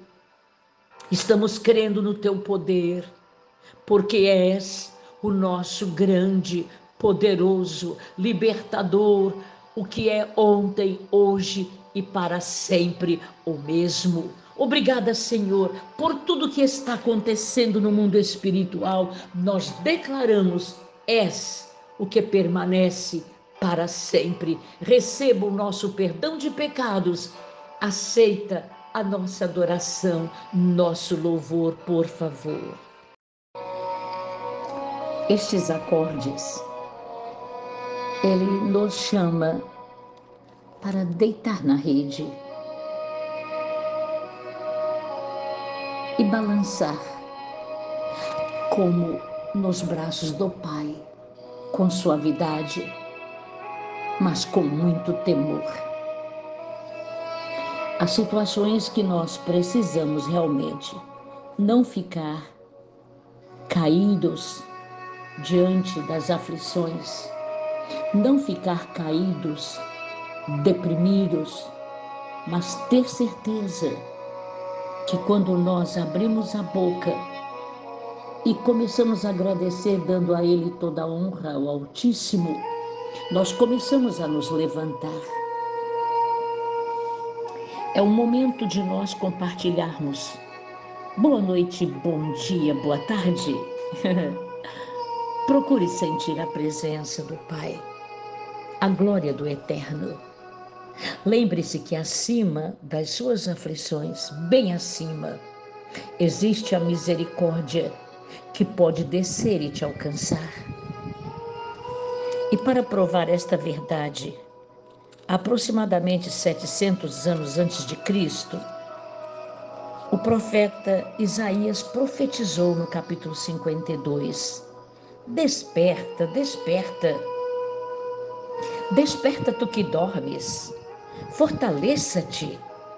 Vista-te de roupagens formosas, ó Jerusalém. Porque não mais entrará em ti incircunciso nem imundo. Sacode-te do pé, do pó Levanta-te, toma assento, ó Jerusalém. O Senhor está dizendo: solta-te das cadeias de teu pescoço, ó cativa filha de Sião. O Senhor está resgatando Jerusalém do domínio da Babilônia. Babilônia destruída, Jerusalém levantada. É uma expressão que significa Deus enrolará as suas mangas. Capítulo 52, verso 10. O Senhor desnudou o seu santo braço à vista de todas as nações, e todos os confins da terra verão a salvação do nosso Deus. Amados, não saireis apressadamente, nem vos ireis fugindo porque o Senhor irá adiante de vós, e o Deus de Israel será a vossa retaguarda. Diante das aflições, não fuja da presença do Pai. Não desista da fé. Houve um resgate. E este resgate você precisa entender Rompei em júbilo, exultai a uma, ó ruínas de Jerusalém, porque o Senhor consolou o seu povo, remiu a Jerusalém. Remissão é resgate, é comprar de volta, libertar através de vingança ou retribuição. O costume de comprar de volta algo que uma pessoa perdeu por falta de ajuda, pobreza ou violência. Aquela pessoa que pratica a remissão é frequentemente um parente que está em uma posição melhor e compra de volta a propriedade perdida em favor de seu parente mais fraco. Maravilhoso. O Salmo 72 é universalmente entendido como um salmo que fala sobre o Messias. Abra os seus ouvidos espirituais que o Espírito Santo grave com fogo do Espírito dentro de você. Redime a sua alma da opressão e da violência. Em Isaías 52, verso 9, Deus redime Jerusalém. O Senhor compra de volta de seus opressores em favor de seu povo, o povo que se chama pelo nome do Deus vivo, eu e você. O ponto de vista bíblico de redenção é extremamente amplo, pois Deus comprometeu-se em redimir toda a raça humana, a qual raça humana está gemendo em escravidão. Mas já aconteceu no Calvário, já houve o resgate. Por que você ainda lamenta na miséria?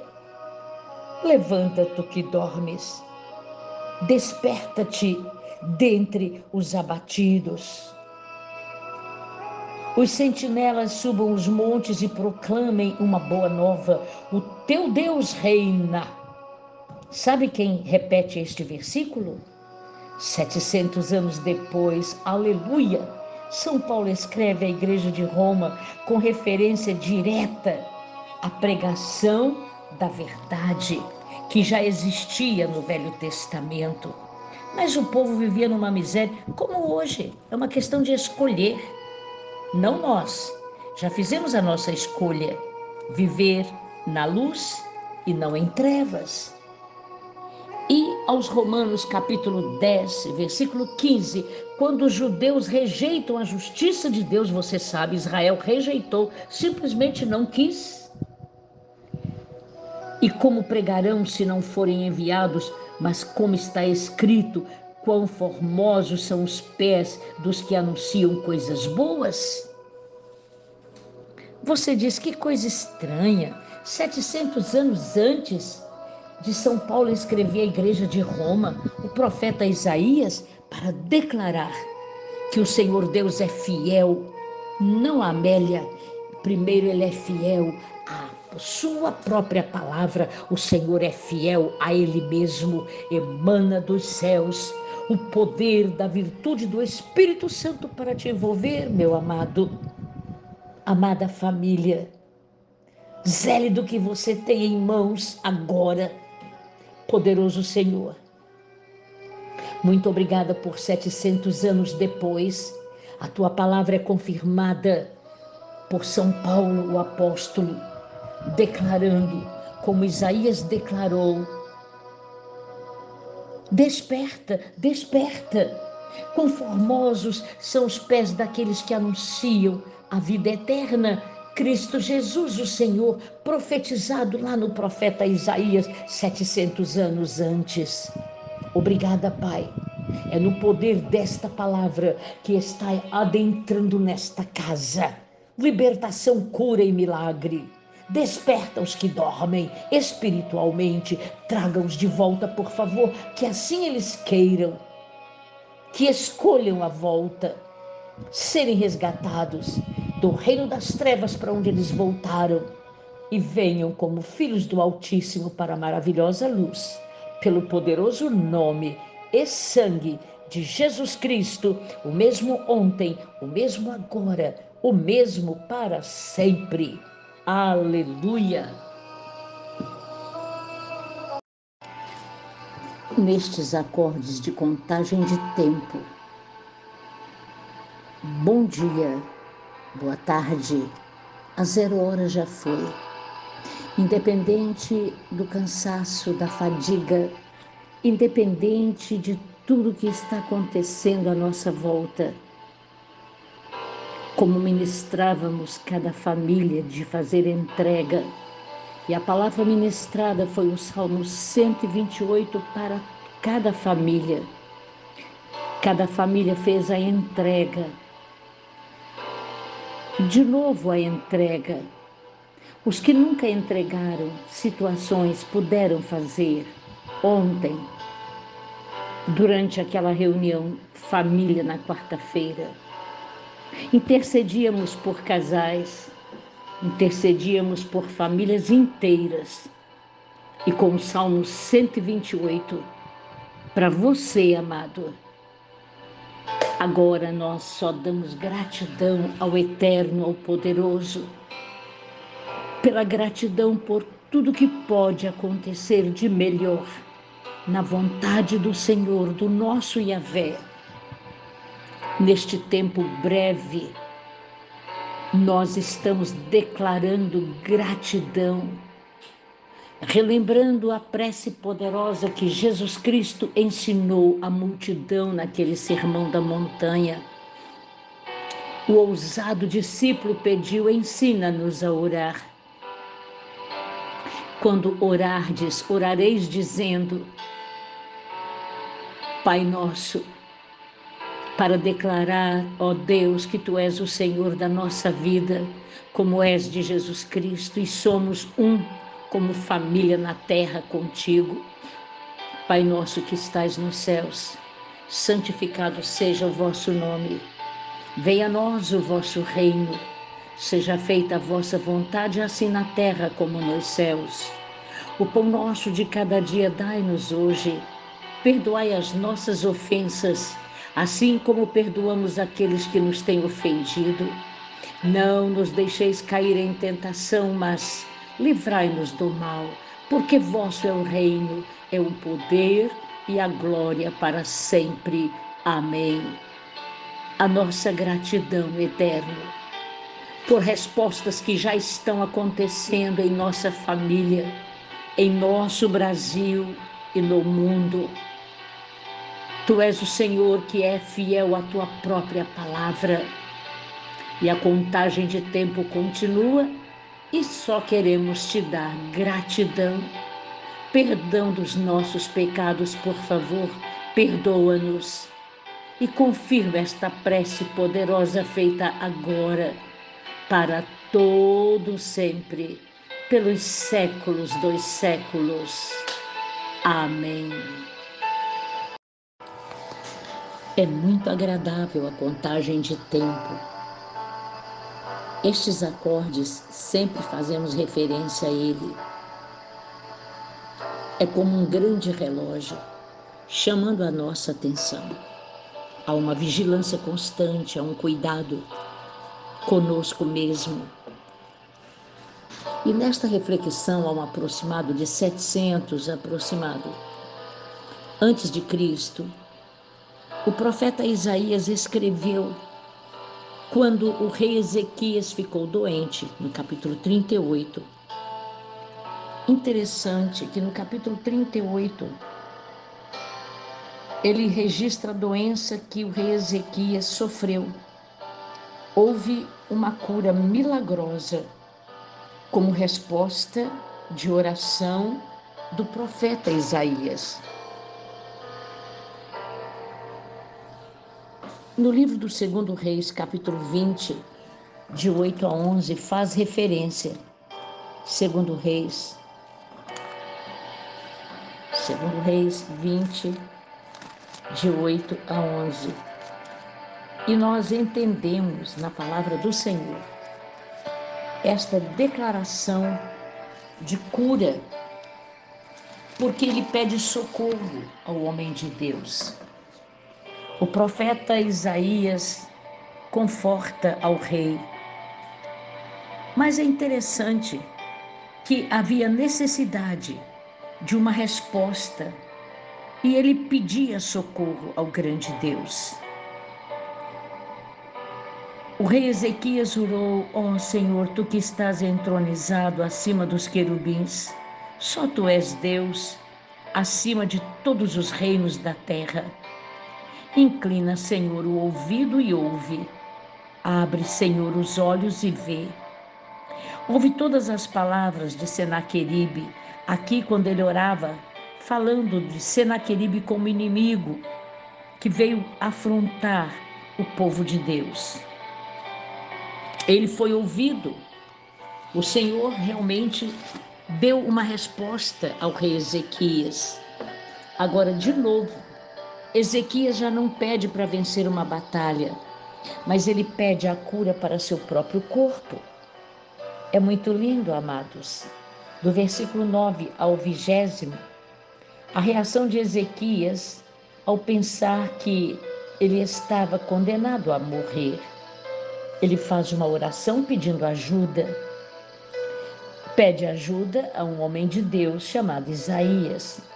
Por isso que nós precisamos estar sempre prontos para ajudar alguém em oração.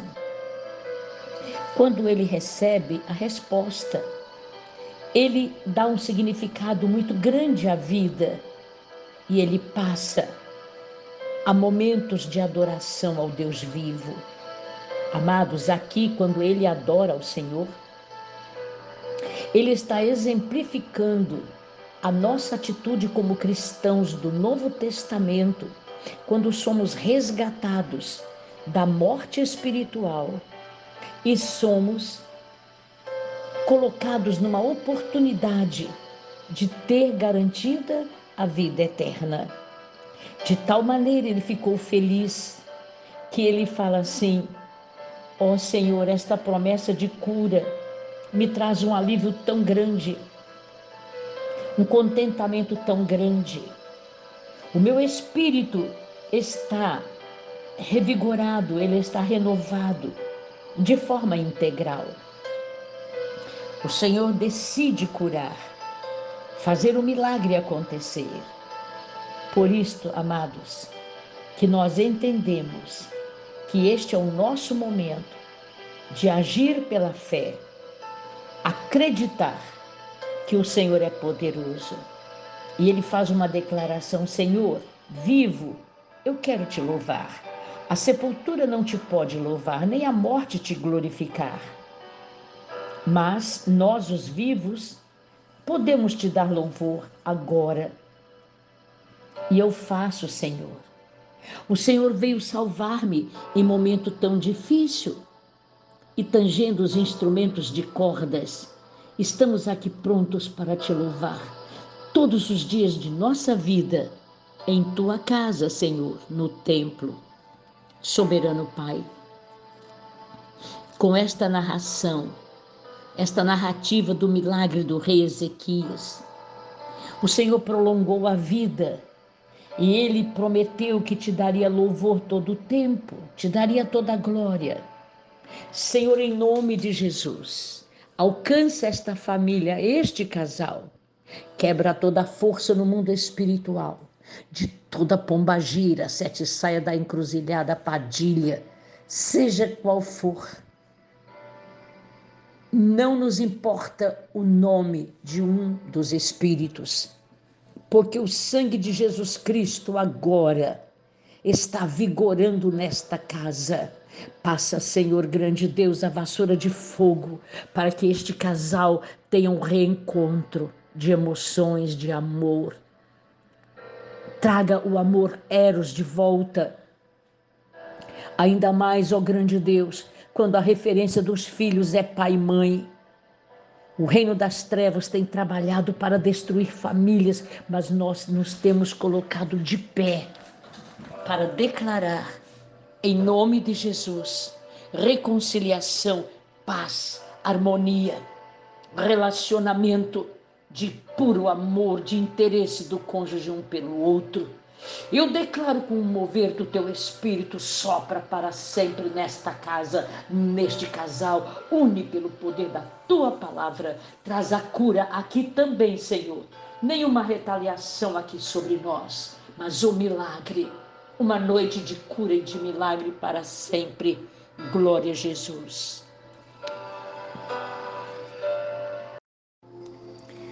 Boa noite, bom dia, boa tarde. Ah, quanta paz neste aleluia! E nós misturamos com glória ao Pai, ao Filho, ao Espírito Santo.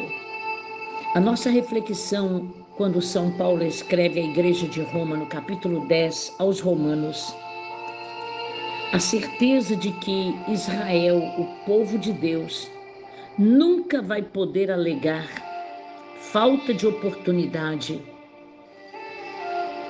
nos versículos de 13 a 15, a necessidade total de um mensageiro. Na dinâmica do reino, São Paulo pergunta: como ouvirão se não há quem pregue?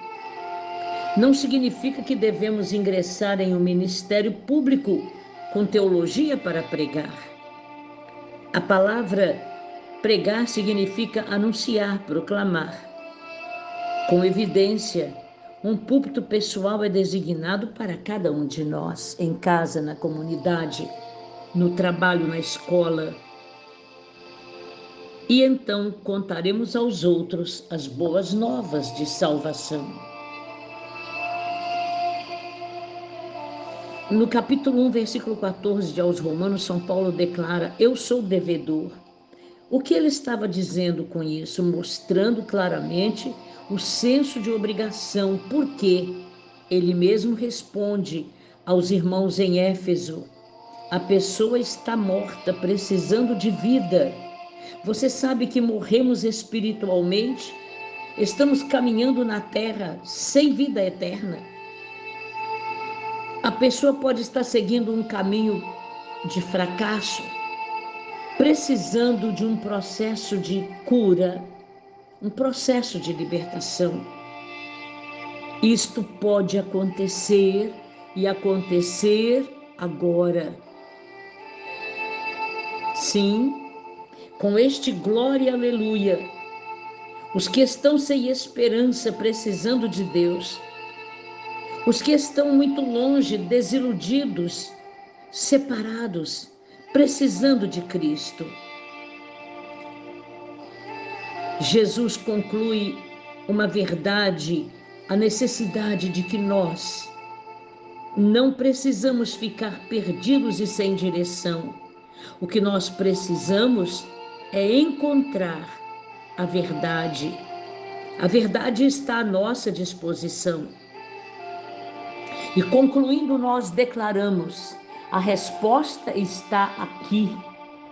Alguns de nós precisamos decidir anunciar o Evangelho, para que o Evangelho seja ouvido, entendido e que as pessoas creiam. Não existe outra maneira senão a nossa atitude de cristão, atitude verdadeira, intercedendo por aqueles que precisam, ministrando a palavra de vida eterna, de esperança e de salvação. Amados, é chegado o nosso momento de decisão. Decidir que a oportunidade nos está dada.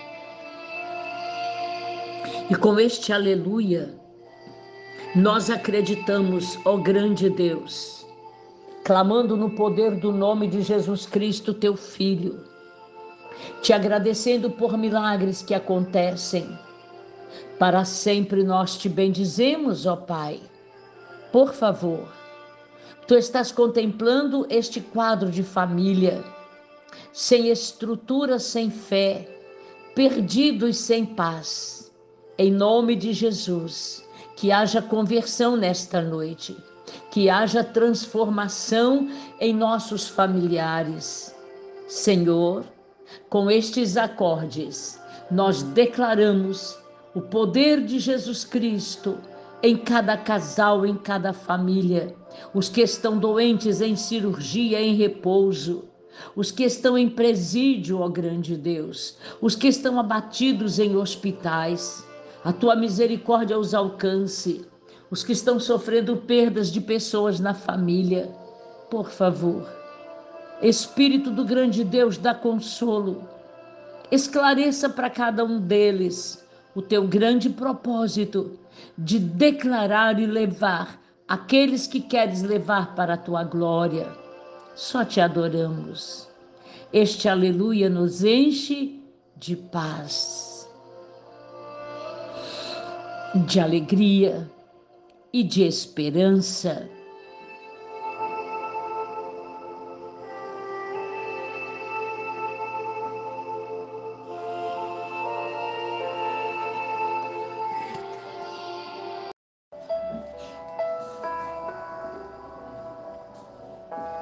Porque dele poder. Boa noite, Bom dia, boa tarde. Tragamos a nossa memória de novo, para nunca nos esquecermos do poder que emana da Bíblia Sagrada. A palavra de Deus e a nossa vida que precisa ser uma vida de praticidade e de frutos. Somos inexperientes, amados, para vivermos sem um guia a palavra do Senhor é o nosso guia. O Salmo 119, com 176 versículos. Nestes versículos são reveladas inumerosas características da palavra de Deus, nos mostra como precisamos viver numa dinâmica constante. Nenhum versículo isolado enfoca isso mas claramente aqui no verso 105 mostra como a palavra de Deus pode iluminar nossa vida, nossa direção, nosso caminho. Lâmpada para os meus pés é a tua palavra. Além disso, o versículo 130 des destaca com honra a sabedoria que a palavra de Deus dá para nós os simples, uma verdade que aponta para o desvio de tomada de decisões com base em ilusões humanas ou em completa insensatez. Semelhantemente, o livro de Provérbios 6:23 nos lembra de que as repreensões ou correções que a Bíblia fazem nos levam a viver na luz que a própria palavra nos oferece.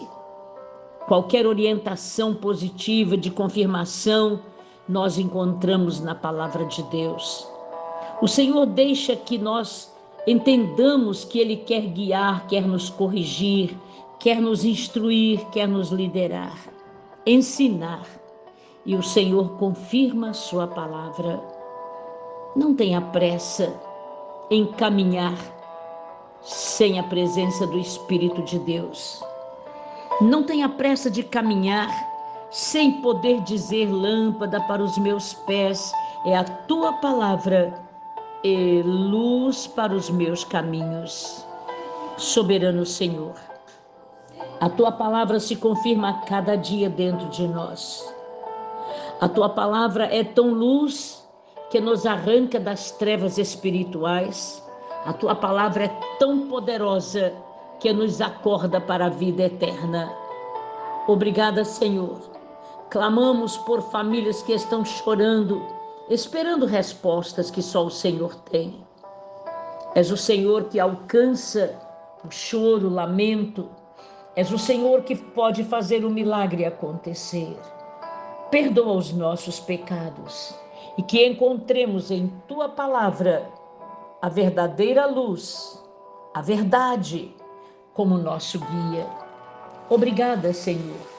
Muito obrigada Nestes breves minutos, receba o nosso louvor, a nossa adoração, para a glória do teu poderoso nome, para sempre. Boa noite, bom dia, boa tarde. Nesta reflexão, ainda que breve, uma palavra com o profeta Zacarias no Velho Testamento a um aproximado antes de Cristo de 570, 520 a 475 anos antes de Cristo. E quando no capítulo 12 o profeta Zacarias escreve o arrependimento dos habitantes de Jerusalém, e sobre a casa de Davi e sobre os habitantes de Jerusalém derramarei o espírito da graça e de súplicas graça, bondade, beleza, amabilidade, atratividade, encanto. Amados, agir graciosa ou misericordiosamente em relação a alguém, isto é graça. Ser apaixonado, estar favoravelmente inclinado a abençoar alguém. Amados, a graça de Deus derramada sobre Jerusalém os capacita a olhar ansiosamente e com súplicas em direção ao rei traspassado. É uma palavra profética. A graça de Deus fará com que Israel possa enxergar Jesus como alguém com infinita beleza sua bondade os capacita a se sentirem arrependidos. O Espírito Santo, aqui no Velho Testamento, é chamado de o Espírito da Graça. Em Hebreus 10, 29, um título sem dúvida inspirado por essa referência de Zacarias como profeta. O derramamento do Espírito da graça e de súplicas é o resultado de uma convicção e total arrependimento. São João 16. Tanto graça quanto súplica têm a mesma raiz no hebraico. Está significando tornar-se submisso a alguém. O Espírito Santo aniquila qualquer hostilidade ao Messias. Aleluia tornando os habitantes de Jerusalém receptivos a Jesus o Cristo. É uma grande lamentação futura no capítulo 12, de 10 a 14. Entre o povo de Deus, por tê-lo traspassado, olharão para aquele a quem traspassaram. A alusão, obviamente, está falando do profeta Isaías 53 a um acontecimento futuro, falando do Messias e coincidindo com muitas verdades do profeta Ezequiel. João fala diretamente a Jesus Cristo na época da sua reflexão. São João, capítulo 19, versículo 37. Amados, a palavra do Senhor vem claramente a nós. Enche a nossa vida de esperança, enche a nossa fé de garantia da vida eterna. Capítulo 19, nós conseguimos uma palavra maravilhosa. Por quê? E também Nicodemos, aquele que anteriormente viera ter com Jesus à noite, foi levando cerca de cem libras quando ele levou para o sepultamento de Jesus, valorizando o momento da crucificação, o momento de morte, a certeza de que Jesus realmente era o Cristo, soberano Pai. Com esta palavra do profeta Zacarias, fazendo referência a Isaías capítulo 53.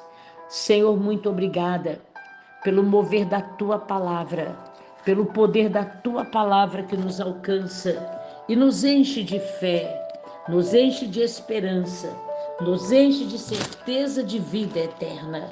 O poder da tua palavra, Senhor, nos alimenta de tal maneira que nós glorificamos o teu nome, intercedendo por esta família intercedendo por esta casa, a um mover da tua presença tão grande, ó Deus, que nós glorificamos o teu nome com este louvor, com estes acordes, a um mover da tua presença, para que nós possamos sentir o poder da tua palavra. Eles verão aquele a quem traspassaram, é o que nos fala a palavra de Deus. Por isto nós te agradecemos porque por uma lança ele foi traspassado, mas quando ele abriu a boca e nos perdoou, declarou que tudo estava consumado. Nós declaramos agora que realmente a vitória é nossa pelo nome de Jesus e porque ele foi traspassado pela nossa dor, pelas nossas misérias, ele levou sobre si. Obrigada, Pai, por esta bênção, pela vida eterna e pela cura ou milagre que nos é garantido para sempre. Amém.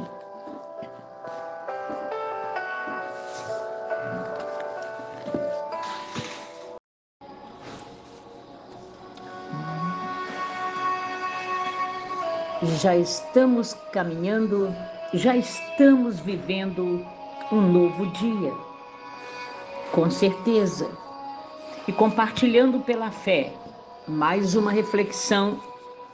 Estamos tendo a honra de estar com você em sua própria casa, deitado ou trabalhando, descansando. Aos Romanos, no capítulo 10, versículos 9 e 10, nos traz uma reflexão perfeita. Se com a tua boca confessares Jesus como Senhor, e em teu coração creres, isto é, estar convencido totalmente, reconhecer total confiança. Creres é mais que uma crença nas doutrinas de sistema ou em artigos de fé. Crer significa confiar, crédito pessoal que produz obediência Crer significa submissão e uma confissão positiva, reconhecendo o senhorio de Jesus. Aqui, amados, é a lição mais fundamental na importância e no poder de confessar a fé que encontramos na Bíblia Sagrada. Este princípio, amados, ele é firmado no início de nossa vida em Cristo. Da mesma forma que a salvação é apropriada pela fé no coração de cada um de nós. A palavra confessar significa conotação de uma declaração pública firme pela qual é estabelecida como um contrato, uma relação de legalidade entre nós e o Senhor. Assim como nossas palavras assumem assumem de nossa parte a salvação que Deus já nos forneceu, cremos no poder vigoroso de Deus para todas as nossas necessidades. Falando com nossos próprios lábios, confessando o que o nosso coração recebe e crê das muitas promessas da palavra do Senhor. Aceitemos os ajustes de Deus para as nossas necessidades através da confissão de nossa fé. Da mesma forma, amados, como quando fomos salvos por Jesus. Bem, quando nós o reconhecemos como Senhor e Salvador, precisamos manter como o início do primeiro amor. Não desista, amados. Não podemos desistir da fé para onde iremos nós? Só temos o Senhor, soberano, poderoso e glorioso, o que determina os seus anjos a respeito da nossa família, o que pode fazer milagre. Através da nossa decisão de manter confiança e fé para sempre. Por favor, Senhor, adentra nesta casa Tu estás contemplando famílias inteiras passando dores, aflições e necessidades. Socorre, Senhor. Glorificamos o teu nome cremos no poder da tua palavra que está fluindo nesta casa. Sopra Espírito de Deus neste lugar, nesta mente.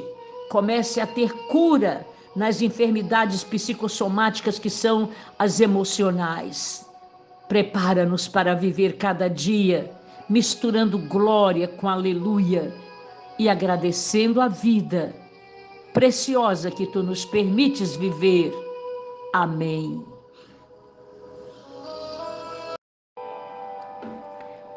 Boa noite, bom dia, boa tarde. Estamos juntos compartilhando. Compartilhando a palavra do Senhor no livro de Isaías, o profeta, no capítulo 36, nós encontramos aqui, amado, amados, uma verdade de que o Senhor pode intervir com todo o poder em situações de nossa vida. Aqui nós trazemos um exemplo do Senaqueribe. Ele invadiu como rei da Síria todas as cidades fortificadas de Judá. Invadiu e tomou conta de todas as cidades. Mas a palavra do Senhor diz que a ameaça sofrida por Ezequias de ser destruído por Senaqueribe nos lembra que até mesmo na presença do Senhor, frequentemente somos pegos de surpresas por aflições e problemas. Esse assírio, como rei, ele destruiu Judá, prendeu Ezequias em Jerusalém. Mas notemos que Isaías e Ezequias decidiram buscar uma resposta para a angústia que eles estavam passando, pela blasfêmia, pela afronta de Senaqueribe, o rei da Síria, ao nome do Deus vivo. Por isto, eles compartilharam a magnitude da crise. Se Senaqueribe tivesse conquistado Jerusalém, a existência dos judeus como nação poderia ter cessado. Mas a promessa do Deus vivo, a promessa messiânica do reino, por fim, triunfante de Deus, agora teria uma resposta através da oração. O Senhor interviu, interveio com uma demonstração de poder sobrenatural e provou a Assíria, provou a Senaqueribe como rei, que realmente o grande Yahvé é único, é soberano, é poderoso ele faz acontecer milagre, ele faz acontecer libertação. Por quê? E eis que saiu o anjo do Senhor e feriu no arraial dos assírios a cento e oitenta e cinco mil. E quando se levantaram os restantes pela manhã, eis que todos estes eram cadáveres pela cidade. E Senaqueribe, o rei da Síria, voltou e ficou em Nínive. Só que ele estava a adorar um dos deuses preferidos dele. E aconteceu que seus filhos o feriram a espada e fugiram. E um dos filhos reinou em lugar de Senaqueribe. A colheita de Senaqueribe foi a própria morte pelos filhos. Nada é tão terrível como ouvir esta verdade. Só que, a partir do momento que o Senhor prova que Ele é Deus e Senhor, houve um período de dois séculos de conquistas. E então uma lição pelo poder da oração, enfrentar tempos difíceis, destruir situações contrárias pelo poder da fé pelo poder do clamor. Pai amado, é assim que nós paramos na reflexão, entendendo que Senaqueribe que te afrontou, afrontou os servos do Altíssimo, ele matou muito, mas não conseguiu sobreviver. Senhor, ele te afrontava constantemente e os próprios filhos lhe tiram a vida. E nós estamos firmes confiando no teu grande poder, acreditando na tua infinita misericórdia, grande Deus, para que vejamos o milagre acontecer nesta casa, nesta família. Não desistimos da fé. Estamos, ó Senhor, proclamando a tua verdade para que o milagre aconteça assim como o rei Senaqueribe, inimigo, foi destruído, para que o teu povo, o povo judeu, pudesse prevalecer, sobreviver e hoje estar aí glorificando o teu nome, te exaltando para sempre. Obrigada, Senhor, para sempre. O teu nome é glorificado, para sempre. Nós te coroamos como Rei soberano e grande Senhor. Permaneça o teu poder, a tua glória para sempre. Aleluia. Amém. Toda glória com estes acordes. Sopra no mover do teu espírito, por favor.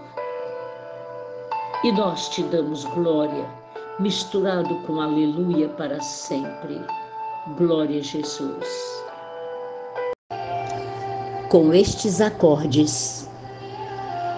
Presença santa da glória de Deus. Boa noite, bom dia, boa tarde. A nossa reflexão, como todas as noites, na permissão do Altíssimo, nós encontramos no livro de Segundo Crônicas, no capítulo 6, dos versículos 24 a 31. Na dinâmica do reino, o significado de confissão de fé. Amados, quando Salomão dedicou, fez a dedicação do templo, ele chama a nossa atenção para uma grande importância de confessar o nome do Senhor. Versículo 24, vamos lá?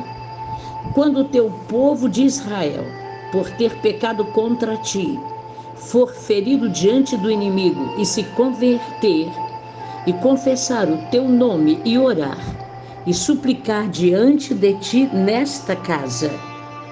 A palavra confessar é a palavra com um significado muito rico, revela uma grande verdade em relação à atitude de Deus, porque Ele ouve ele responde às nossas preces, às nossas orações. É uma palavra muito própria na tradição cristã, amados, usada historicamente para descrever uma posição de fé ou crença, como por exemplo, a confissão de Augsburgo. Confessar o que se crê é dizer: eu publicamente aceito a promessa de Deus. Escolho assumir esta minha posição e apegar-me humildemente às promessas de Deus e ao culto à pessoa do grande Deus. A palavra hebraica yadá é confessar contém e apoia esta ideia, derivada de iade e significando uma mão estendida ou aberta, o foco está na ideia, amados, de chegar a ter alguma coisa de forma segura. Assim como uma mão fechada simboliza luta ou rebelião, quando você abre a mão, indica paz, serviço submisso ou rendição. Quando Salomão se apresenta com mãos levantadas e abertas, no versículo 12, vem numa atitude de pacífica submissão a Deus. E Adá também envolve culto com mãos abertas e estendidas, confessar. Numa confissão plena de espírito que está adorando, porque o Senhor Deus é fiel a fidelidade dele não é só a nós, mas ele é fiel à sua própria palavra, acompanhada de ações de graça e de louvor. Este e esta é a verdadeira ideia no sentido de confissão de fé, que é a nossa reflexão hoje. Primeiro, confissão de fé assumir abertamente o que Deus está falando conosco. Confissão de fé, falar o que se crê com espírito de culto, de louvor. Nos rendendo aos pés do Senhor, nós o adoramos. Nós louvamos o Senhor. O louvor é tão libertador, amados, que com estes acordes nós declaramos que Ele é digno de louvor, adoração para sempre. O louvor é tão libertador que no livro dos Salmos, no capítulo 7, os versículos de 14 a 17, nós temos certeza, tem uma palavra que nos alimenta.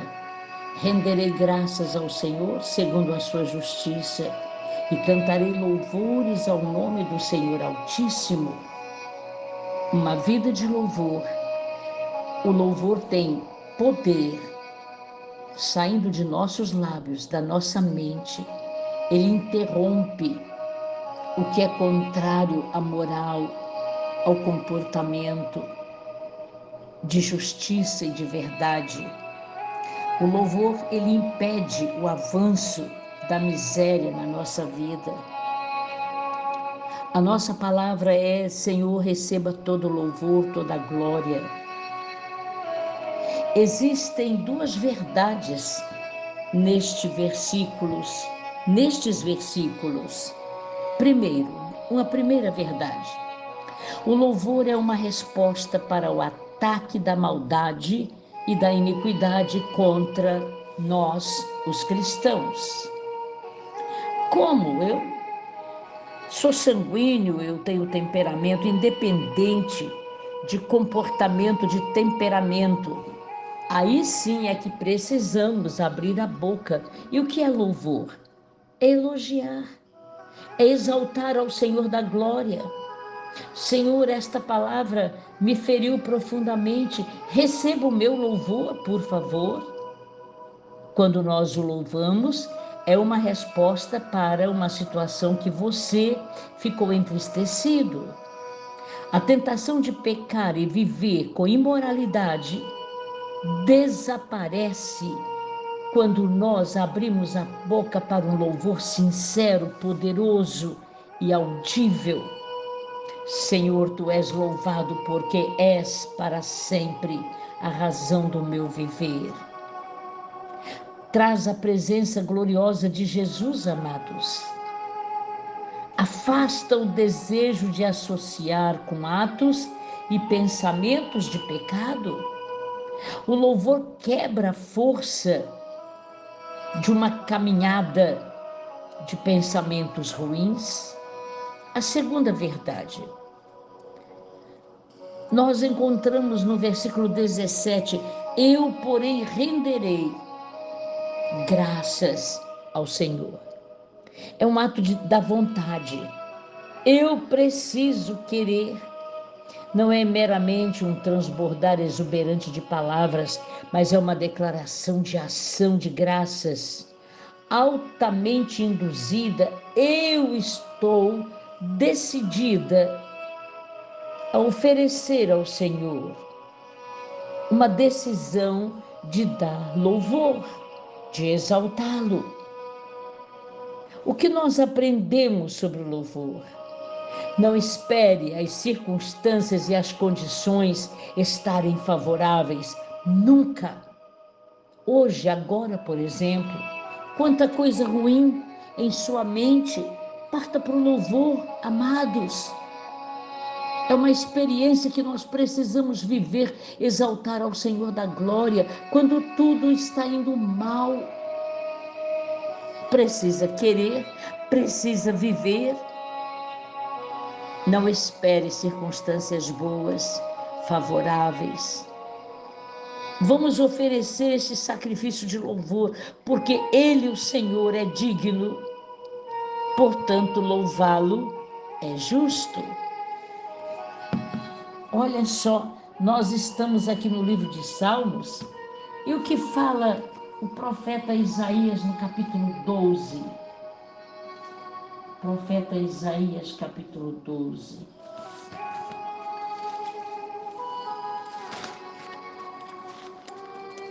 Louvar ao Senhor com alegria porque quando nós cantamos louvores com alegria, Ele faz coisas grandiosas acontecerem, exultar e jubilar. É preciso, porque o Santo de Israel, Ele está em nosso meio.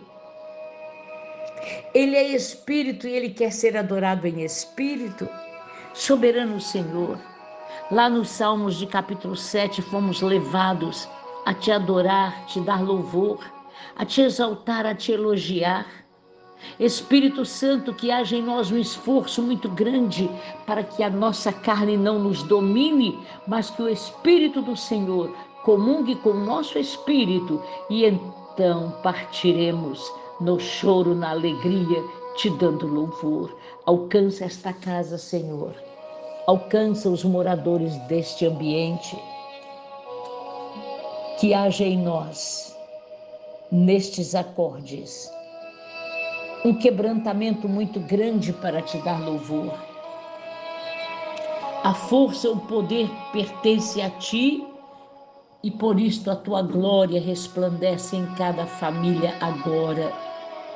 Obrigada, grande Deus, por perdas e por ganhos. Quantas vezes precisamos perder para ganhar? E neste momento te exaltamos, te elogiamos, porque tu és santo, santo, santo para sempre. Proteja esta família, adentre ao louvor ao Altíssimo nesta casa. Perdoa, Senhor, todo comportamento da família toda transgressão cometida contra ti, ó Pai Celestial. Nós pedimos perdão, nos colocamos na brecha, mas te exaltando, te elogiando e dizendo que tu és santo, santo, santo.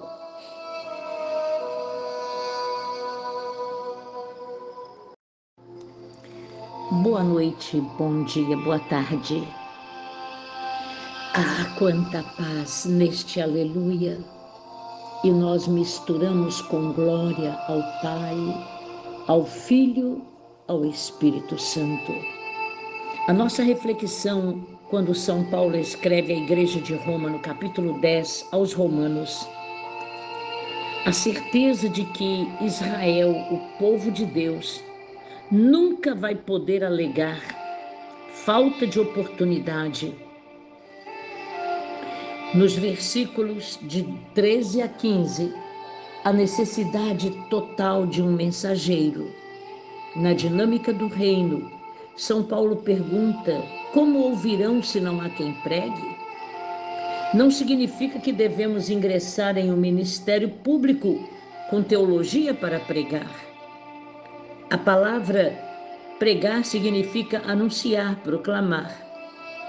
Com evidência, um púlpito pessoal é designado para cada um de nós, em casa, na comunidade, no trabalho, na escola. E então contaremos aos outros as boas novas de salvação. No capítulo 1, versículo 14 de aos Romanos, São Paulo declara: Eu sou devedor. O que ele estava dizendo com isso? Mostrando claramente o senso de obrigação, porque ele mesmo responde aos irmãos em Éfeso: a pessoa está morta, precisando de vida. Você sabe que morremos espiritualmente? Estamos caminhando na terra sem vida eterna. A pessoa pode estar seguindo um caminho de fracasso, precisando de um processo de cura, um processo de libertação. Isto pode acontecer e acontecer agora. Sim, com este glória, aleluia, os que estão sem esperança, precisando de Deus, os que estão muito longe, desiludidos, separados, precisando de Cristo. Jesus conclui uma verdade, a necessidade de que nós não precisamos ficar perdidos e sem direção. O que nós precisamos é encontrar a verdade. A verdade está à nossa disposição. E concluindo, nós declaramos: a resposta está aqui. Alguns de nós precisamos decidir anunciar o Evangelho, para que o Evangelho seja ouvido, entendido e que as pessoas creiam. Não existe outra maneira senão a nossa atitude de cristão, atitude verdadeira, intercedendo por aqueles que precisam, ministrando a palavra de vida eterna, de esperança e de salvação. Amados, é chegado o nosso momento de decisão. Decidir que a oportunidade nos está dada. E com este aleluia, nós acreditamos, ó grande Deus, clamando no poder do nome de Jesus Cristo, teu Filho, te agradecendo por milagres que acontecem para sempre nós te bendizemos, ó Pai. Por favor, tu estás contemplando este quadro de família, sem estrutura, sem fé, perdidos sem paz. Em nome de Jesus, que haja conversão nesta noite, que haja transformação em nossos familiares. Senhor, com estes acordes, nós declaramos o poder de Jesus Cristo em cada casal, em cada família, os que estão doentes em cirurgia, em repouso, os que estão em presídio, ó grande Deus, os que estão abatidos em hospitais, a tua misericórdia os alcance, os que estão sofrendo perdas de pessoas na família, por favor. Espírito do grande Deus, dá consolo, esclareça para cada um deles o teu grande propósito de declarar e levar aqueles que queres levar para a tua glória. Só te adoramos. Este aleluia nos enche de paz,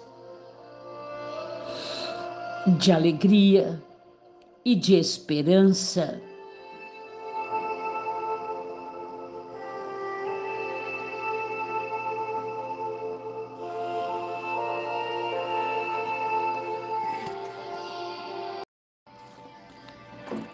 Tempo é uma sequência: hora, minuto, segundo, milésimo de segundo.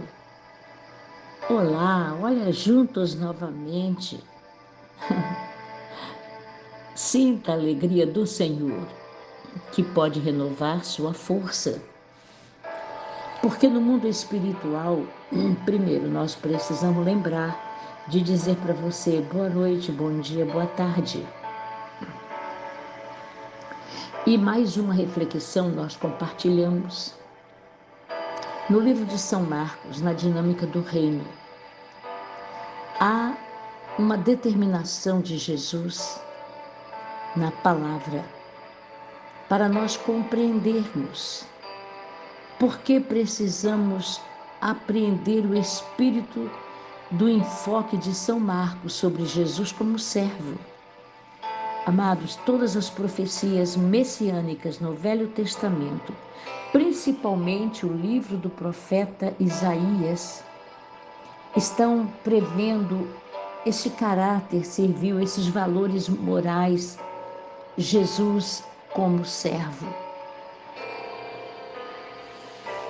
É uma obra específica e age com obediência incondicional.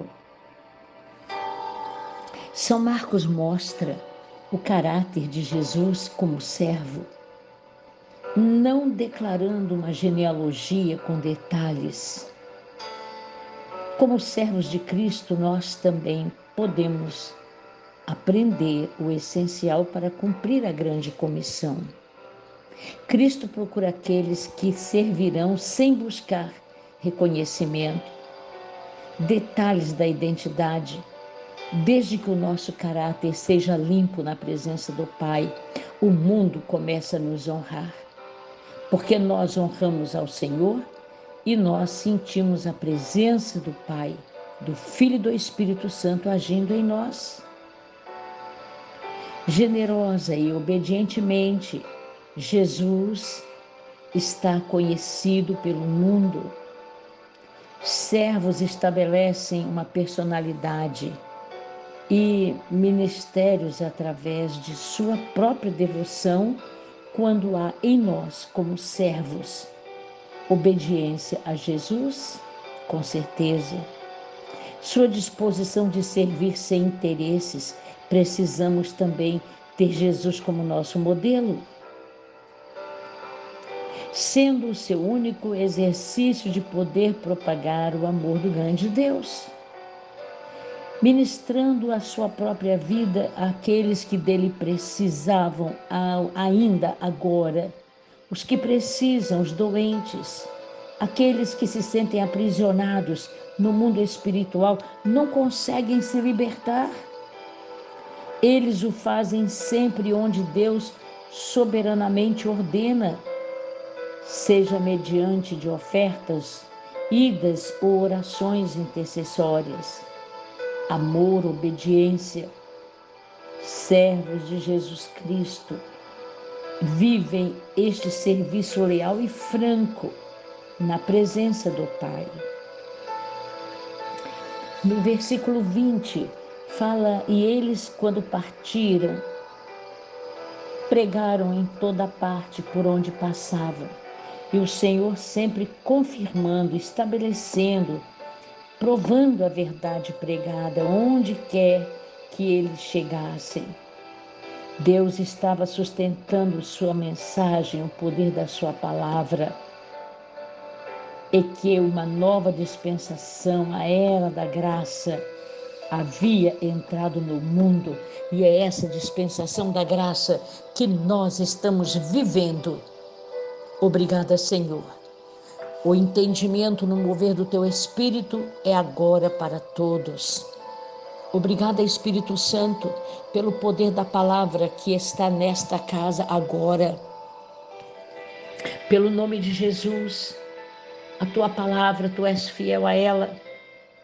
E o poder, quando nós abrimos a boca e abrimos a Bíblia, é o Senhor falando conosco.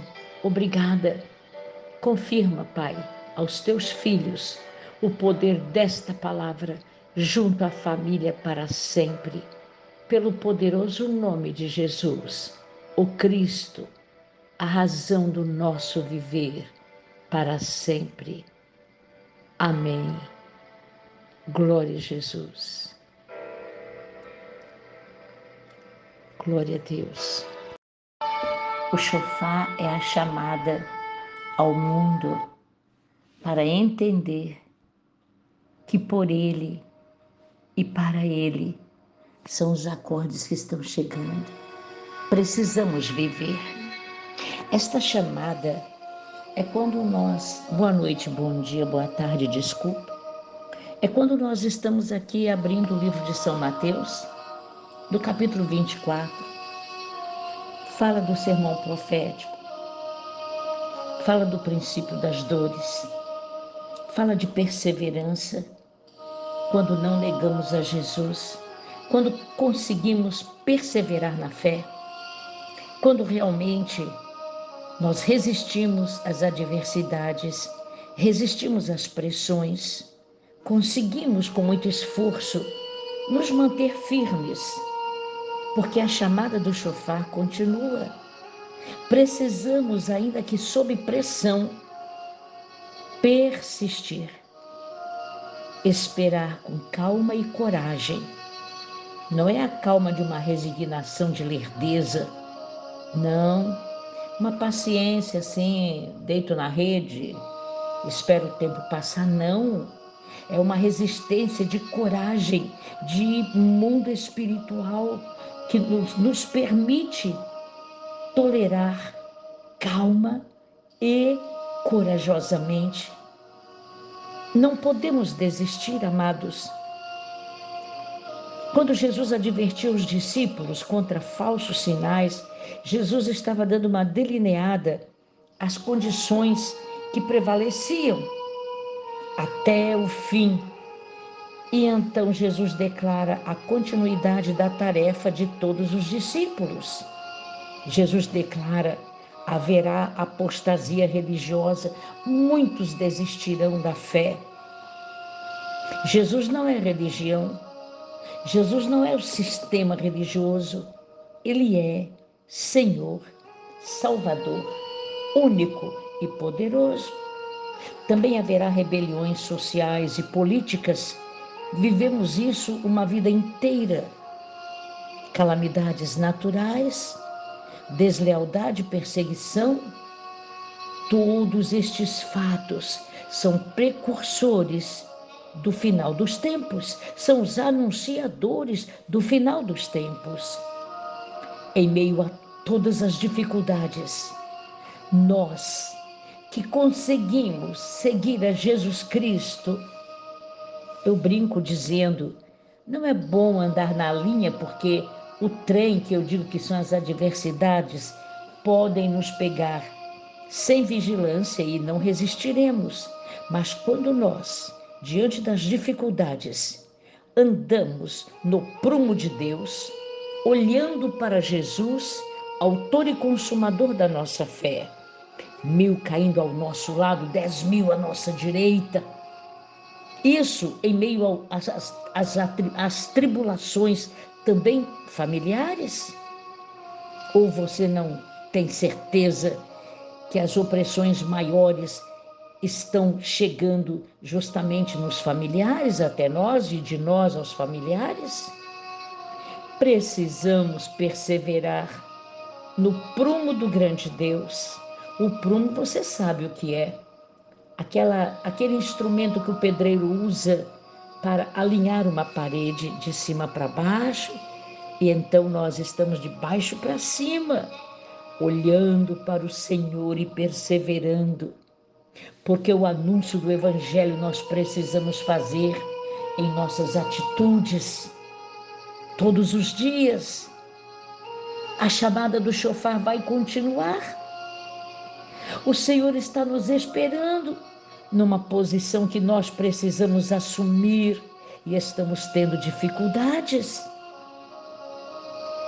precisamos ter em nossa mente todo o tempo no capítulo 24, de 1 a 51, perseverança.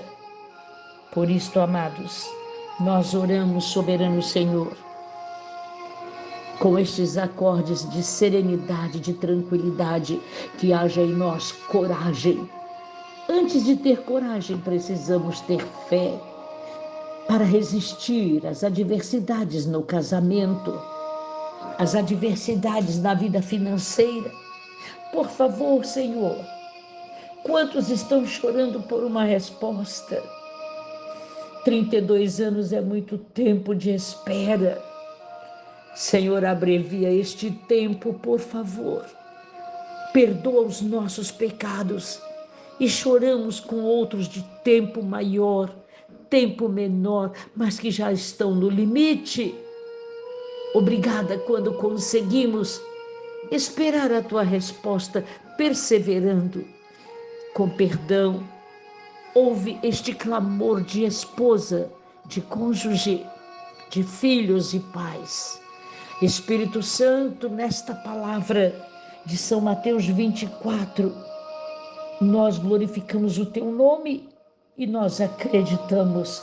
Evangelho que foi pregado até nós e que vidas te conheçam através de nossa vida para louvor e glória do nome do teu filho Jesus Cristo, o que vive, o que reina para sempre e sempre.